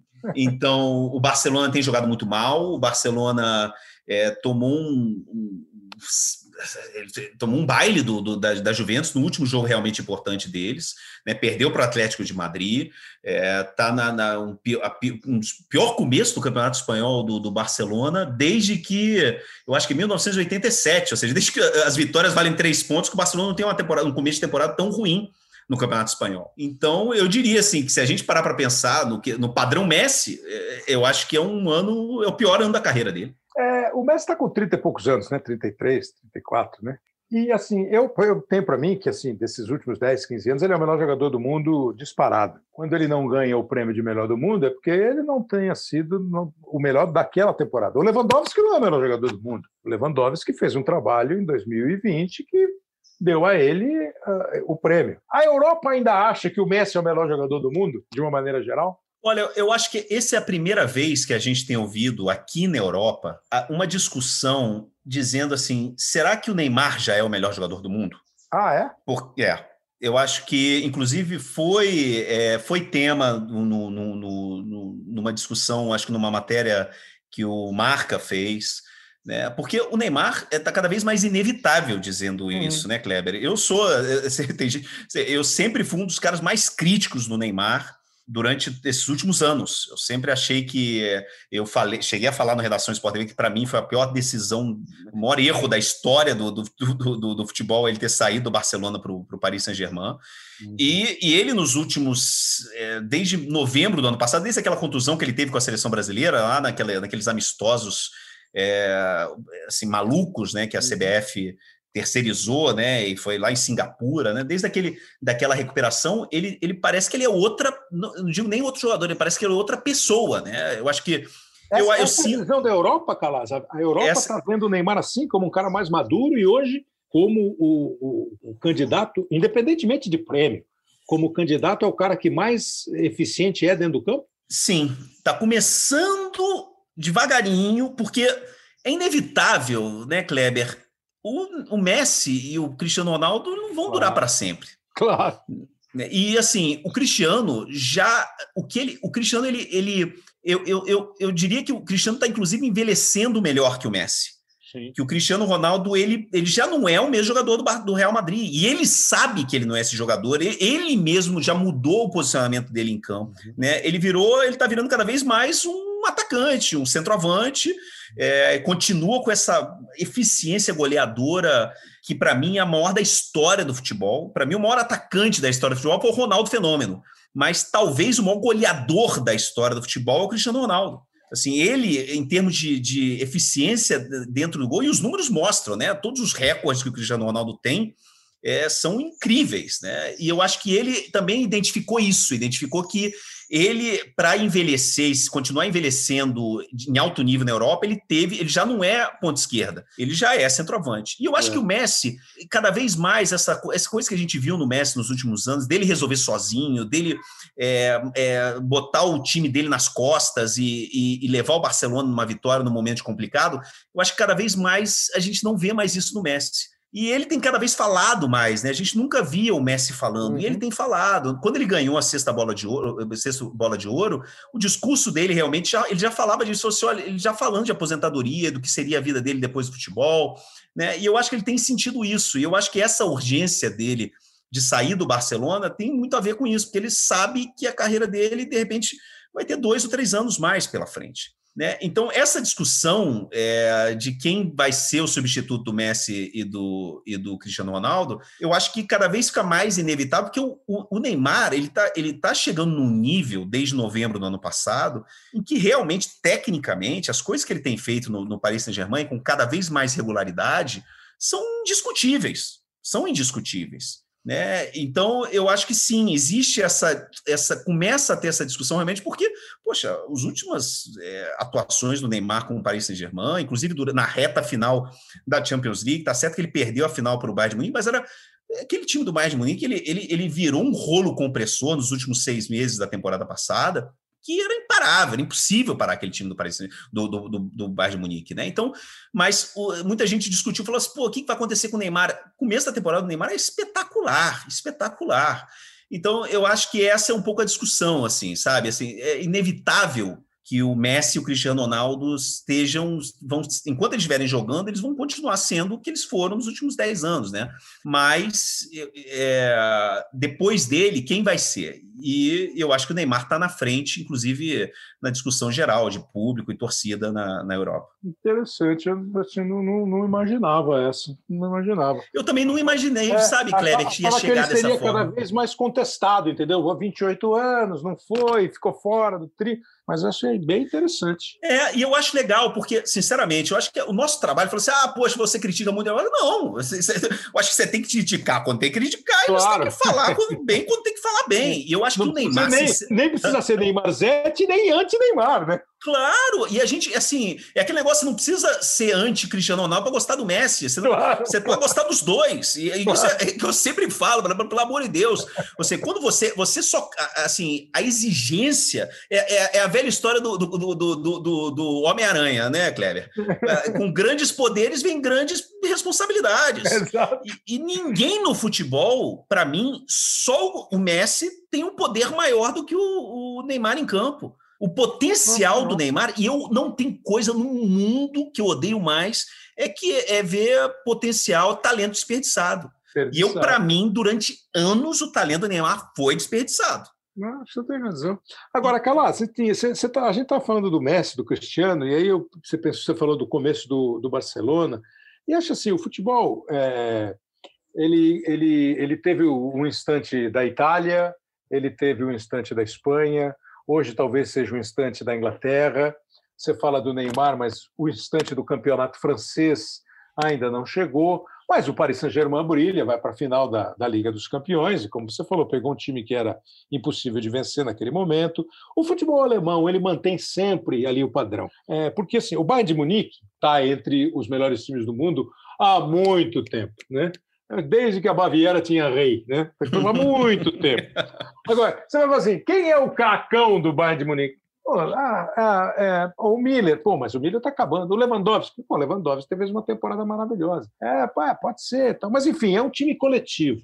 E é isso que eu estou querendo saber. Você falou do, do Neymar, 28 anos. Como é que é essa essa sucessão aí. Eu acho que o campeonato inglês é o campeonato mais agradável de se ver. É, eu acho que o Real e o Barcelona estão numa fase que eles estão, com a camisa que eles têm, eles vão sempre brigar para valer. Aí eu fico pensando, você falou do Neymar. Aí eu tô, comecei a marcar aqui. O Salah, o Salah é bom, mas assim, não sei se é desse nível. É muito bom, mas não sei se é desse nível. O De Bruyne, achei esse craque. Acho que é o melhor meio-campista do mundo. Mas eu não sei se não falta ao De Bruyne o charme, o carisma, sei lá, é, que é mais ou menos a mesma coisa do Cross. Aí eu pensei aqui no Mbappé, que é companheiro do Neymar. Imagina, o, o, o Paris Saint-Germain tem Neymar e Mbappé no mesmo time. Como é que são esses nomes assim? Ou o futebol europeu pensa menos em nomes e mais em instituições? Não, eu acho que sim, em nomes. E, e o maior exemplo que você falou, assim, o campeonato espanhol, por causa da disputa individual entre Messi e Cristiano Ronaldo, os, um no Barcelona, outro no Real Madrid, eu acho, sinceramente, que a gente não vai voltar a ver uhum. em, no futebol, muito provavelmente, uma rivalidade de clube individual, uma coincidência, entre aspas, de que dois jogadores, os dois melhores jogadores do mundo, durante uma década, jogando em clubes rivais no mesmo país, né? Uhum. Esse privilégio, né? Que assim, eu, eu falo assim, eu tive um privilégio de, de, de ver ao, assim, ao vivo e no estádio e diariamente cobrir como profissional uma rivalidade que eu acho que só se pode a gente só viu em outros esportes, né? De repente Federer e Nadal é difícil realmente pensar numa coisa assim. E, e hoje é, os grandes postulantes, eu acho que são Neymar e o Mbappé, como se falou, e cada vez mais quando aparece um, um novo talento, todos os olhos vão para ele, né? Porque no fim das contas, alguém tem, vai ter que ficar com esse trono, né? Uhum. É, porque foi uma coisa tão polarizada entre os dois durante tantos anos. Era Cristiano ou era Messi? Era Messi era Cristiano? Então agora quem vai ser? Então, de repente, por exemplo, surgiu o Haaland, né? Que é um, é um atacante, é um centroavante. É, que tem, é, assim, vem com, um pouco com aquela sombra dos nórdicos, né? Pode ser, de repente, do Ibrahimovic, que que podia ter sido um grande jogador se ele tivesse tido uhum. a cabeça e, e, a seriedade em outro lugar. A gente está vendo ele com 40 anos eh, jogando, sabe, uma barbaridade nessa nesse Milan, né, que renascendo é, com quarentão, é impressionante. Mas, sei lá, então quem mais pode ser? É, a gente vê, por exemplo, esse garoto, o Mukoko, né, com 16 anos, estreando, jogador mais jovem da história da Champions, da história do campeonato alemão, né, com, com, com o Borussia Dortmund. É, o próprio o próprio, a próprio, o próprio debate em volta do, do, do Rodrigo e do, do Vinícius no, no, no Real Madrid. É, o, o Ansu Fati no Barcelona também, todos os recordes do Campeonato Espanhol, esse garoto de 18 anos, né, que uma loucura, o que se, uma pena que ele tenha sido se contundido, mas realmente você parou para pensar assim, falou assim, poxa, os dois, as duas grandes, as duas maiores promessas, entre as, o Neymar tem 28 anos, não é uma promessa, mas para substituir é, o Cristiano Ronaldo e o, e o Messi estão no mesmo time e estão numa liga que é, é o que? A quarta liga, da, das grandes ligas europeias, né? E, e, e aí, de uma maneira é, geral, para imaginar assim 2021, com essa questão óbvia para nós aqui, né, que o, a temporada europeia é uma temporada diferente, quando a nossa está começando a esquentar, a europeia está terminando. É, em termos de assim, seleções, times, não deve haver mudanças muito radicais de cenário, não, né? É, eu falei do De Bruyne, você nem falou do De Bruyne. E a Bélgica, que é um time legal, também é um time que está no primeiro posto do ranking da FIFA, se isso tiver alguma importância. Mas, assim, é, tem muito do charme e simpatia, né? Da, se o cara fotografa bem ou não, né? Sabe? O, aquele ator é bonitão, pô, mas na foto ele não fica bem, o outro é muito mais charmoso. Por isso que não há James Bond feito Sean Connery, né? É claro, mas é, mas é, mas é, Cleber, é, é a mesma coisa, né? É, porque, assim, para mim, eu, eu sempre falo isso: se, se, você tira, tira o Cristiano Ronaldo, Messi e Neymar, quem é o primeiro jogador, se eu tivesse que escolher um time para mim para começar, seria o De Bruyne. Eu acho, que, eu acho ele um jogador extraordinário. É, para mim, depois desses três, é um, o talento que ele tem é uma coisa impressionante. Ele é um, ele é um jogador completo, ele carrega realmente, mas ele não tem aquele a faísca. e o Mbappé tem, tem Mbappé a faísca, tem. sabe? Essa coisa do, do, do carisma, do, da, da, ele não tem essa faísca. O Mbappé tem a faísca. Né? É. E, e, e, isso é uma coisa. E é, e, é, e é, muito curioso que tanto o Mbappé como o Neymar joguem no mesmo time e o contrato deles acaba no mesmo dia. No mesmo dia. Né? E é uma coisa, por exemplo, a discussão, você falou assim, essa faísca, fa... quem tem essa faísca é o Vinícius Júnior. O Rodrigo não tem essa faísca. O Rodrigo não tem essa faísca. Aí você falou, eu estava até conversando com, com, uma pessoa próxima, o Vinícius Júnior, e falou assim, cara, mas assim, não tem nenhum quinto da cobrança do Rodrigo, é, no Rodrigo, do, da cobrança que tem no Vinícius Júnior na, na, aí na Espanha. Por quê? Eu falei assim, brother, porque o Vinícius Júnior, ele, desde que ele tem 17 anos, ele carrega uma expectativa e uma adoração de uma massa rubro-negra que não que assim para ele, ele, não tem comparação né o Vinícius ele tem essa faísca ele tem essa coisa assim que eu, todo mundo o Real Madrid hoje ele espera muito mais do, do, do Vinícius do que espera do Rodrigo. O Rodrigo, quando entra em campo e, e, de repente não tem um bom jogo, parece que ninguém nem percebe, né? Porque não tem essa expectativa, mas a expectativa em volta do, do Vinícius é enorme. Né? É aquela velha, é a, é a velha história do, do, do, do mas, mas, quem que eles acham, mas quem que eles acham que joga mais? É, eles acham que o Vinícius joga mais?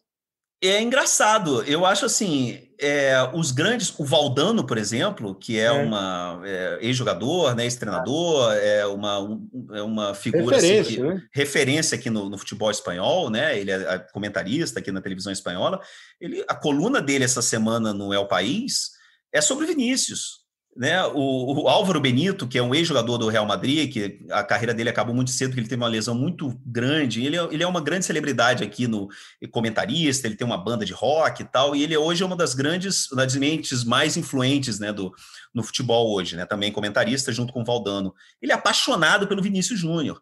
Porque eu acho assim que o, Viní o, e, e, o, e o Álvaro Benito ele tem uma coisa que ele fala muito assim: o Vinícius Júnior ele tem uma coisa que não se ensina que é a rua, né, que eles falam aqui, a lacade, lacade não se ensina, ou seja, você não, você não, você não tem como ensinar para um jogador o que o Vinícius tem, que é esse atrevimento, essa faísca, essa, essa verticalidade, esse atrevimento, esse negócio de vestir a camisa do Real Madrid e partir para cima do, do, do, Piquet e encarar o Piquet como ele fez. Tem uma, tem uma foto maravilhosa do Vinícius no primeiro jogo dele contra o, o Real, contra o Barcelona, e ele foi para cima do Piquet, encarando o Piquet, e, e, é muito engraçado, porque o Piquet com uma cara falou assim: cara, moleque, quem é você? É. Né? E ele não, eu sou o Vinícius Júnior, meu irmão, você tá entendendo? Então eu acho que isso faz muita parte. Claro, você tem que ter um jogador como o De Bruyne, você tem que ter no, no teu time, é maravilhoso, ou um, com o Joshua Kimmich, por exemplo. Para mim, o Kimmich, ele é, é um jogador brilhante, maravilhoso, fantástico. Para mim, inclusive, antes dele se machucar, coitado, que ele já para mim ele já estava começando a superar o De Bruyne, porque ele era o motor daquele daquele Bayern, né? É, mas não tem a faísca. E a faísca é, é, é, tudo. O Messi ele nunca teve essa de repente essa faísca, mas eu acho que a faísca do Messi, a técnica, talento do Messi era tão extraordinário, tão espetacular que a faísca do Messi era exatamente essa esse é mistério. A bola, a bola, era a bola, a bola, a bola era a coisa. É, e o mistério também em volta dele, né? Ele não falar, é, essa timidez, não sei, sabe, Kleber, mas o, o Neymar tem tudo a única coisa que o Neymar precisa ter é continuidade. É a única coisa que falta para o Neymar é a continuidade. Calais, super obrigado por conversar com a gente aqui sobre uma visão assim mais individual de 2020 e uma projeção para 2021. Que seja um 2021 maneiro, com vacina, saúde e bola rolando na paz. Obrigado mesmo, hein, cara? Um abraço grande, se cuida. Bom ano para vocês. Bom, gente, agora nós vamos para a última parte desse primeiro é, programa, desse primeiro episódio do Hoje Sim de 2021. Bom, a gente conversou é, sobre a dificuldade de fazer o calendário, é, conversamos com o Marco Antônio Rodrigues, com o Manuel Flores, diretor de competições da CBF, aí tivemos o Rafa falando de Fórmula 1, tivemos o Marcos Valentim falando desse posicionamento muito interessante dos atletas na temporada, o Calais, você viu? O Calais está tá com opinião firme sobre futebol, sobre Neymar e etc e tal, e sempre levando em conta o que nós repetimos insistentemente para vocês. É evidente, é natural, é óbvio que o podcast tem os episódios gravados, e aí, às vezes, os fatos atropelam os comentários. Mas você vai compreender e você é do bem. Agora nós vamos terminar falando um pouco dentro do campo, para falar um pouquinho do campo de 2020 e até fazer alguma projeção aí, se possível for para o ano. É o Pedrinho. Eu devo dizer, se, não sei nem se o Pedrinho já está ouvindo, que o Pedrinho foi assim uma surpresa muito positiva para mim como telespectador nesse 2020, mostrando um entendimento do jogo, um, um, um estudo técnico, tático, uma explicação é, em, em, um futebolês compreensível para quem não entende de futebol, para quem é especialista em futebol, para quem gosta de futebol. Acho que você foi bem, viu, Pedrinho? Eu estou pensando assim, Acho que você, você é um bom meia dar imprensa. Como vai? Ô, Clevão, um abraço mesmo. Você sabe que você é referência, já te falei isso, sou seu fã e agora companheiro de trabalho. E é mais fácil, né, o Clebão, ser engenheiro de obra pronta, né, do que jogar lá e ter que achar solução. Aqui a gente só fala é. e é melhor. Ah, mas é legal o, o, o, o, tipo de explicação. Tá na cara que você foi estudar, que você foi pensar, que você usa a sua experiência com o futebol, mas não só o fato de ter sido jogador de futebol, porque a, a, ser jogador de futebol é super importante para comentar, mas precisa de algo, né? Precisa de outras visões e é por isso que estudar, é, tentar desvendar alguns mistérios. Eu acho que o futebol não é muito complicado, mas nem é tão assim banal e simples como a maioria pensa, né? O que que essa pandemia é, interferiu no rendimento dos times? Você tem já uma noção sobre isso? Kleber, é tudo muito novo, né? É novo para todo mundo. Eu acho que a própria ciência ainda está com dificuldade para entender o vírus, né? A gente está sofrendo com isso. Mas com relação ao futebol, eu acredito que é, os atletas ficaram, obviamente, isso está nítido, muito tempo parados, né, três a quatro meses, e eles não tiveram é, uma preparação adequada para sustentar esses jogos de quarto e domingo. As pessoas falam, ah, mas é jogo quarta e domingo já há muito tempo, desde a tua época, Pedrinho. É verdade. Desde a minha época não existia uma preparação adequada. Né? Eu lembro que eu joguei dia 22 de dezembro, 23 de dezembro, enfim. A pré-temporada tinha oito, dez dias. É. E com o tempo foi melhor, melhorando, né? Até o pessoal que jogava comigo ficou lutando por um mês de férias, que a gente não tinha. E hoje os atletas têm um mês de férias tal, e tem uma preparação melhor, botam outros atletas para iniciar os estaduais. Só que nesse processo de pandemia, por tudo estar tá muito acelerado, eles não tiveram um trabalho físico para conseguirem é, sustentar uhum. essa sequência de jogos de quarto e domingo. Eu acho que, que isso, é, obviamente, é é, nós temos tido muitos casos é, né, de lesões justamente pela falta de preparação adequada. E num processo maluco, que é o futebol brasileiro, com troca de treinadores e as discussões sobre a interferência de modelo de jogo na questão física, isso para mim está muito claro que a ideia de jogo interfere completamente no rendimento físico do atleta, no desgaste mental e, e, físico, enfim. Eu acho que esse processo todo muito embolado a gente não conseguiu destrinchar para que os atletas tivessem um período né, de, de temporada mais tranquilo por todo esse, esse episódio. Né? A gente passa muito tempo é, fazendo algumas críticas para o nosso, eu pelo menos, né, para o nosso modo de jogar aqui, achando que ficou meio paradão no tempo. É, e o ano passado, é, retrasado, né, 2019, é, eu acho que nós tivemos alguns bons exemplos. Esse ano você viu alguma coisa assim, técnica e taticamente, que possa mostrar que o futebol brasileiro está. É, é, e, e, quando a gente fala isso, eu acho muito bom explicar. É, o futebol brasileiro continua tendo um estilo, uma formação de jogadores. Os jogadores têm um jeito diferente de pensar o jogo de futebol é, em determinado instante, isso parece não ser suficiente para você ganhar, para você competir com a superioridade que nós competíamos, porque outros detalhes foram acrescentados à história do futebol. Não basta só hoje você jogar bola bem, você tem que jogar bola, você tem que ter essa visão física, é, tática, você tem que ter visão técnica. Aí tem a ideia de jogo influenciando na parte física, como falou o Pedrinho. E aí essa comparação com a Europa, aí você, ah, mas lá tem grana, lá não tem. Mas de todo jeito, esse ano, alguma coisa te chamou a atenção que você fala assim, isso está conforme os mais atualizados times jogam aqui no nosso futebol? É, eu percebo que alguns treinadores eles têm tido a boa vontade de ter é, uma essência mais ofensiva. Não digo nem essência, né, uma característica, porque tem treinadores que, principalmente os ex-atletas, que eles têm um conteúdo de defesa, porque eles foram defensores, né? Nós tivemos muito treina, muitos treinadores que jogavam na parte defensiva, vitoriosos como treinadores. Então, se você me perguntar assim, organizar defensivamente sem ter jogado lá é mais fácil? É. E organizar ofensivamente sem ter jogado lá é mais difícil? É. Organizar defensivamente nessas questões das linhas, Kleber, é, é como se fosse é lógico que não é receita, mas é, é muito simples você é, treinar os movimentos das linhas. Tem muitos indicativos. Passe para trás, a linha sobe, sabe? Tem muitas informações para esses movimentos das linhas. O jogo ofensivo, você tem que criar movimentos para os atletas, além do jogo de criatividade intuitivo do próprio atleta. Do próprio atleta. Mas uhum. você tem que criar movimentos para eles. Quando eles ultrapassam, né, jogam entre linhas, existem movimentos ali que você treina. E se você não tem a essência ofensiva, os movimentos da, né, dá o gato aqui, vem para receber, quem vai receber o outro, movimenta só para você criar o espaço. Isso você tem que ter. Só que eu acho, Clebão, que o contexto todo nosso não ajuda, e eu me incluo, tá, Kleber? Porque parece hum. que eu estou é, saindo dessa atmosfera, não, mas eu me incluo como imprensa hoje. Está é, tá tudo muito enraizado, né? E a gente está relutando contra muitas pessoas que acham que o futebol não mudou. Esquece, o futebol mudou, é ponto. Hoje o futebol é pensado muito mais do que antigamente. Só que, assim, os gestores eles são influenciados diretamente pelas redes sociais, eles não têm respaldo também da própria presidência para sustentar aquilo que, aquilo que eles acreditam.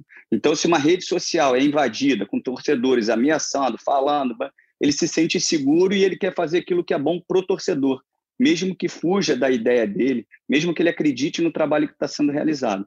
Aí você, como treinador, um exemplo: se o Diniz é eliminado na Copa do Brasil pelo Flamengo e fosse mandado embora, qual o estilo de treinador que chegaria lá no São Paulo e, e, tivesse a força de vontade, o desejo de ser ofensivo? Nenhum. Então eu acho sempre muito e, mais. E, você... e, até como, como manter um trabalho que você está pegando no meio de um caminho, né? O que, é que você vai fazer? Como é que você vai é, reorganizar isso, a parada e convencer os caras? Pô, Clebão, por isso que eu acho o seguinte: por mais que a gente seja capacitado, tenha os melhores, sempre você precisa dar uma lapidada.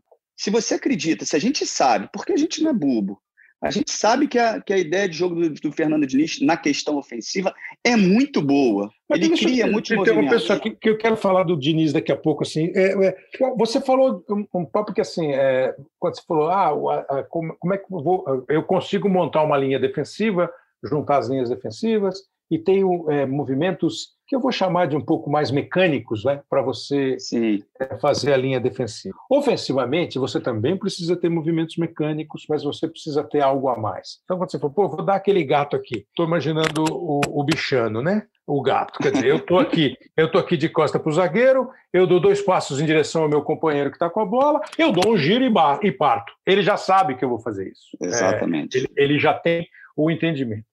Isso tem muito de intuição, intuição e tem de treinamento. E eu também acho que é muito difícil treinar a parte ofensiva, bolar a parte ofensiva. Tem algum time que você vê claramente que tem uma parte ofensiva aqui no Brasil, fora do Brasil? É, esse time aí tem uma parte ofensiva que é mecânica, mas é uma mecânica boa, é aquela mecânica é, último tipo. Bayern de Munique. É mesmo? Bayern, Bayern de Munique, para mim, tem movimentos excepcionais, ofensivos. E a gente teve uma lição aqui, né, Kleber, no 7 a 1 que eu acho que foi o grande paradigma é. para a gente, e a gente se confundiu no que a gente precisava melhorar. Quando a gente tomou os 7 a 1 da Alemanha, é... o time alemão não dava um drible. Não deu mesmo. Não, não deu. Você vai me falar que o Guts é um driblador? Não é.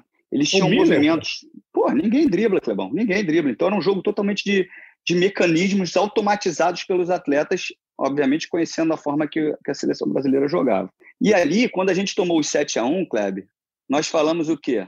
Putz, a gente precisa melhorar taticamente. E as pessoas associaram que tática fosse organização defensiva somente. Uhum. E aí todos os cursos no qual eu também fiz parte, participei, né, de licença B e A de CBF, a maioria dos, da, dos ensinamentos eram de, das linhas defensivas. Porque nós associamos que tática é defensiva. Tem tática ofensiva, tática defensiva, tática de bola parada, tática de transição, tática em todas as fases do jogo. Então a gente ficou martelando, porque nós tomamos 7 a 1 e a é. gente não percebeu que o time que deu de 7 a 1 na gente sempre foi um time defensivo. Historicamente, brigador, bola parada, bola alta, força. E eles deram um show na questão ofensiva. Uhum. E nós não percebemos que a gente tinha um material humano melhor do que o deles. O que, que eu acho? Assim, eles perceberam, ó, cara, no jogo intuitivo não dá mais, na força não dá mais. Na habilidade, a gente não tem capacidade de ser melhor do que o Brasil. Então a gente tem que criar algumas coisas para ser o diferencial. E eles criaram. Eles ficaram muito mais com a bola, eles criaram mecanismos, movimentos, e a gente pensou o contrário. A gente pensou igual a Alemanha: vamos defender, vamos se organizar, porque nós tomamos de sete. E aí eu acho que foi o grande paradigma negativo, porque e hoje, 2000 2021 começando, a partir do que você viu em 2020, a gente o tempo passa a torcida brasileira, né? Já já está indo para sete anos uhum. essa brincadeira aí, né? Nós continuamos com essa visão outro dia eu ouvi um companheiro, o Mário Marra, disse, o futebol brasileiro aprendeu a defender, agora precisa aprender de novo a atacar. É, eu acho que o jogo mudou, Kleber, pelas organizações, principalmente do que a gente está falando das linhas defensivas. Eu vi, eu vi, pelo menos assim, a intenção em alguns movimentos do Tite de ser mais ofensivo. Eu vi ele fazendo uma saída já em 20, três, já em 20. Já em 20, já em 20, empurrando cinco jogadores entre as linhas. É lógico, quando você tem pô, jogadores como Neymar, como é, é, Everton Ribeiro, que está fazendo parte da seleção, né? Firmino, você sempre espera algo diferente também deles. Eu só acho que assim a intenção do Tite já é melhor, né? Uma questão mais ofensiva. Mas mesmo nesse último terço, que é muito difícil você jogar ali porque é muito que é congestionado, você precisa ainda criar alguns movimentos. No Brasil, quando a gente cita muito Fernando Diniz, eu não, eu não tenho nada com Fernando Diniz, nada, só, só admiro mesmo, porque para mim sempre foi muito difícil você organizar a questão ofensiva. E ele deu movimentos que nenhum treinador dá. O treinador é. sempre espera algo diferente do atleta, e ele consegue. Gostando ou não, tendo falhas como tem, para mim, ele é um dos poucos que consegue organizar ofensivamente sem depender 100% da questão da criatividade do jogador. E esse ponto que você tocou é que é o, é o, é o, é o fundamental. Né? É, você não precisa gostar do fulano, você pode é, perceber é, uma outra falha, fraqueza é, do time do fulano, o fulano em questão, o Fernando Diniz. Mas se você olhar com esse olhar do Pedrinho e perceber que o time tem movimentos que não são movimentos apenas é, originados da criação do jogador, da intuição do jogador. Né? Não é possível que você veja tantas vezes no mesmo jogo o, e ó, repito aí, nós estamos gravando isso aqui, não sabemos o resultado da final, da, da, semifinal da Copa do Brasil, não tem essa. Esquece resultado, esquece o resultado. Não é possível que você veja tantas vezes o Gabriel Sara e o Igor Gomes que são teoricamente os meias atacantes, um por um lado e um pelo outro, tantas vezes juntos numa jogada ofensiva. Está claro sim, que isso é uma coisa é organizada. Essa é a tal da movimentação, como diz o Cuca, é a bagunça organizada. Sim, isso que você é? falou, Kleber, essa bagunça organizada existe mesmo, isso é uma nomenclatura dos acadêmicos, que existe um sistema de jogo que ele se chama sistema do caos.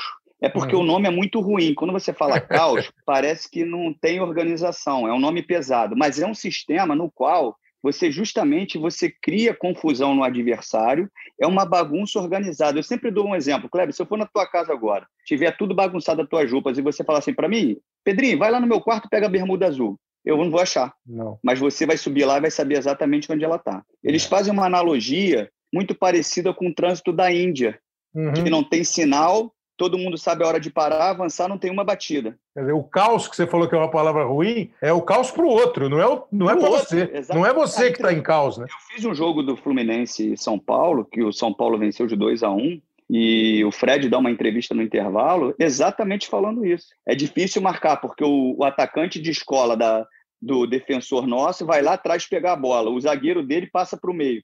Então você começa a desconectar a marcação adversária. Mas todo mundo sabe o que está fazendo do São Paulo. Eu estou vendo, só para me alongar um pouquinho, Kleber, eu estava até assistindo um documentário, você já deve ter assistido do Ayrton Senna, e eu até achei que era você que estava falando, a voz bem parecida, e o, e o narrador ele fala assim: o Senna ele leva é, o carro que ele está dirigindo, que foi antes, foi o primeiro carro dele, me desculpe a, a escuderia, agora me fugiu o nome. Ele leva o é, ele leva o carro acima do modelo. Quer dizer, ele tira mais do que o modelo pode te dar. Se a gente olhar o time do Fernando Diniz hoje, do Atlético Mineiro, né, a gente vai falar assim, que timaço. Mas esse time lá atrás, você descartava, pelo menos boa parte da imprensa, falava mal do Igor Gomes, falava mal do é. Daniel Alves, falava mal de todo mundo. Hoje você fala. Então, o que eu falo é o seguinte: esses caras transformam, São Paulo e Fernando Diniz, eles transformam um time nota 6 em nota 8,5. Ele melhora o jogo dos caras. O Atlético Mineiro, me desculpe, com todo respeito e humildade, tá, Cleber? O Atlético Mineiro não tem craque, é. mas todo mundo joga. O São Paulo joga num conforto, Kleber, que eles estão saindo lá de trás pressionado, parece que estão jogando no meio-campo com tranquilidade. Eles trabalham sob pressão do adversário com muita calma, porque eles sabem que a todo momento eles vão ter oportunidade de passe. E por isso, às vezes, até eles abusam da confiança. Agora, Pedrinho, é, é você, você, você, já conseguiu assim é, sintetizar bem o que eu tinha marcado assim, porque tem, é, é óbvio do óbvio, né? Acabou 2019 e nós ficamos encantados com o Jorge Jesus e com o Jorge Sampaoli. Não apenas com os dois, com o elenco que montou o Flamengo, com a qualidade individual do Flamengo e com essa inevitável para o sucesso essa, essa união, essa, esse entrosamento, esse mix, essa quase simbiose mesmo entre o que o técnico pensa, o que o jogador sabe fazer e faz. Esse foi o Flamengo. E numa outra proporção, o Santos do Jorge Sampaoli foi a mesma coisa, sem os mesmos jogadores é, na, na, qualidade, na fama, é, na, na, na, facilidade de resolver a parada, mas resolveram. Transformou jogadores que eram assim considerados. Você falou, ah, a gente fala que o Igor Gomes não joga nada, que o Reinaldo não sabe cruzar, entendeu? E aí a coisa muda. E jogadores que eram considerados no Santos, pô, esse cara aí tá sempre dormindo. Ora, o cara ficou aceso, acordado, o cara virou. Então foram os dois treinadores. E eu achei que isso se espalharia pelo futebol brasileiro em 2020. 2020 não dá nem para você considerar direito. Agora, você falando do Fernando Diniz, me parece claro que se alguém brilha os seus olhos na temporada 2020, é o São Paulo do Fernando Diniz. Isso vai se espalhar, Pedrinho? Você, porque assim, ó, o Grêmio, o Palmeiras, esses times todos, o Grêmio eu acho que é na média o melhor dos últimos quatro, cinco anos. O Palmeiras, o Corinthians, é, aí aparece o Atlético Paranaense, o Atlético Mineiro, enfim, todos os times, eles têm aqueles sabe, aquela subiu na montanha ou sai dá uma uhum. queda, e sobe de novo e dá uma queda, que é meio do nosso futebol. É, mas esses treinadores, eles conseguem manter um padrão de trabalho com resultados melhores ou piores. Isso vai se espalhar ou você não tem essa esperança? Que, por mais que seja cada um com seu estilo, uma partida do campeonato inglês ela tem uma dinâmica, quase todas têm uma dinâmica parecida. Um defende mais, um ataca mais mas aquele objetivo, aquela vontade de chegar no gol, alguns têm muita vontade, outros têm uma vontadezinha. Isso vai se espalhar aqui ou, ou, ou é muito difícil pela nossa maneira? Eu acho difícil, Kleber, pela cultura, tá? É, porque, infelizmente, é, as, as, torcidas elas têm uma influência diretamente na gestão esportiva, seja ela por pressão, ou seja ela por algum vínculo, e isso define muita, muito o processo da temporada. Então, eu acho muito mais difícil do que o próprio treinador, porque ele não tem segurança. A gente vai ter que começar a ter segurança quando a gente, por exemplo, é, contratar um treinador que a gente sabe que o cara tem uma ideia ofensiva boa, sabe, bom trabalho, mesmo não sendo vitorioso, e que ele de repente vai demorar no processo, passar por dificuldades, perder vários jogos, mas o cara acreditar no processo e continuar com o treinador. E eu acho isso muito difícil no Brasil. Eu acho que a gente luta assim diariamente para falar sobre resultado e resultado, me desculpe, Kleber, é, é. Eu acho até que a torcida do Grêmio ficou bem chateada comigo no primeiro jogo é, que a gente teve né, em 2020 de, da semifinal de Copa do Brasil do Grêmio São Paulo, onde o Grêmio com a vitória não foi elogiado, pelo menos por mim, e o São Paulo foi. Porque eu vejo uma grande diferença entre você ser flexível nas ideias e você abrir mão delas. Sendo que eu não posso me convencer que o time, os 11 de campo, do Grêmio são tão inferiores ao do São Paulo. Uhum. Mas eu, me desculpe, Kleber, eu não vou com resultado nunca, eu posso errar, mas eu vou com o que eu vejo no jogo. E se você pegar, misturar o time do São Paulo e o Grêmio, todo mundo fala que os dois zagueiros do Grêmio, melhor dupla. Aí você tem PP, que ninguém sente saudade de Cebolinha. Você tem Matheus Henrique, que é a seleção. Uhum. Você tem Jean-Pierre, que todo mundo elogia. O goleiro você escolhe qual que você quer. Se você quer o Volpe ou se você quer o Vanderlei. Então eu não posso abrir mão minha, da minha ideia de jogo se quase meio time tá pau a pau. Eu posso ser flexível nas minhas ideias. Agora, eu não posso abrir mão. Se eu sou um time que propõe o jogo, como o Renato diz, que joga dentro do campo do adversário e fico completamente atrás por uma mudança de característica de equipe de um jogador, eu não fui flexível. Eu quis ganhar o jogo. É do jogo? É válido? Claro que é. Mas isso também me, te, me demonstra dois pontos. A insegurança de você não passar de fase e, ser, e ter uma consequência por isso, porque você fez uma estratégia que você sabia que você não ia atacar tanto, mas você poderia prender o São Paulo e achar um gol, como foi. Ou você não está convicto naquilo que você acredita e que você aplica no dia a dia. Porque por mais que o Fernando Diniz tivesse sido flexível, que ele botou o Luan porque ele percebeu, ele mudou, mudou os zagueiros novamente, ele foi flexível. Mas a ideia de jogo é a mesma, eu estou mentindo, ele joga do mesmo jeito. É, é, é. É só isso. É isso mesmo. É, é assim, é, é, talvez a conclusão, né, Pedro, é que a gente vai viver de momentos assim, né, de times clubes que vão dar um apoio melhor, maior, vão amparar de uma maneira mais robusta os seus treinadores, mas isso vai estar sempre envolvido com o resultado de campo. Mas o legal é isso mesmo, às vezes você precisa se recusar. Quem tem que pensar em resultado é o presidente lá do clube. Agora, ele, presidente, diretor, pensa no resultado, mas é, com uma boa dose de convicção e de conhecimento para saber como atingir esse resultado. Porque eu também quero ganhar todos os jogos, mas eu preciso saber como fazer para ganhar todos os jogos. Sim. Né? Qual é o caminho que eu vou escolher para ganhar todos os jogos, sabendo, inclusive, que é impossível ganhar todos os jogos, ganhar Claro, todos claro. os campeonatos. É tudo impossível. Não Então, tem assim, receita, não tem receita É, certa, mas eu vou ter que ficar torcendo. Se eu jogo muito atrás o tempo inteiro, eu vou ter que ficar torcendo para o meu adversário todas as bolas que ele chutar, chutar para fora, meu goleiro defender, é, eu cortar. Eu tenho que fazer, torcer para dar tudo errado e eu tenho que ser cirúrgico, achar uma bola lá e fazer o gol. Eu acho isso, eu acho que eu fico mais distante de é. uma vitória. Só que É. assim, não tem receita. Faz parte, tu tem que conhecer o teu elenco, características, enfim. É isso mesmo. Bom, Pedrinho, é, eu acho que sim, foi bem legal, gostei muito. Repito mesmo, você está tá mostrando conhecimento, só não vai ficar mascarado como você era. como Nunca, jogador. nunca fui. Pô, aquele jogador mascarado, não é nada. Não. Clevão. Pedrinho, gente. Ó, e um, e um elogio de. Não é de, de babação, né, não, Kleber? É muito bom fazer um jogo com, com você, porque assim, você entende da bola, sabe? Então Pô, o papo não fica vazio. Eu falo uma coisa isso. para você. Espalha não, é isso verdade, pros eu caras falo lá, isso lá, na É redação. verdade, cara, é verdade. É legal um bate-papo na transmissão, porque o- a minha mensagem não vai vazia, você dá sequência, concordando ou não, é muito legal, cara. Sabe que eu sou seu fã, já te falei isso. Você é nosso. Olha, gente, eu quero agradecer muito a todos vocês. Eu estava separando aqui alguns nomes, tem alguns nomes dos caras que são mais fiéis assim ao, ao, ao programa, ao podcast. Mas assim, seria injusto, ia escapar um, mas assim, tem caras que falam de episódios específicos, tem caras que falam da maneira como o programa é produzido, conduzido, tem caras que gostam. é, teve um aqui que falou assim: isso aí deu uma salvada nesses tempos de pandemia, é, ou é um dos meus preferidos, então assim, eu não vou falar nome nenhum, mas de verdade, assim, agradecendo demais, demais, demais a vocês pelo apoio. É, é, é um projeto que está praticamente começando, né? Esse ano aqui nós vamos completar dois anos, né, de podcast. Começou em abril de 2019, então tem um monte de episódio. O Léo Bianchi, o produtor, fez um, um- ele, ele, ele anunciou aí nessas últimas semanas que não teve episódio no Natal e no, no dia 25 e no dia 1 ele anunciou aí alguns que nós fizemos. Tem alguns bem legais. Pô, tem o João Carlos Albuquerque cantando é, Crocodile Rock. É, brincadeira, né? Enfim, é, eu só vou mandar um abraço aqui só pro Rafael Sansil. Ele falou que eu sou um dos caras mais chatos da TV esportiva. Pô, Rafael, eu não entendo. é isso. Você sabe, Rafael, que às vezes eu olho no espelho e falo a mesma coisa, né? Pô, como você é chato. Mas aí eu fui, fui ver umas outras mensagens suas.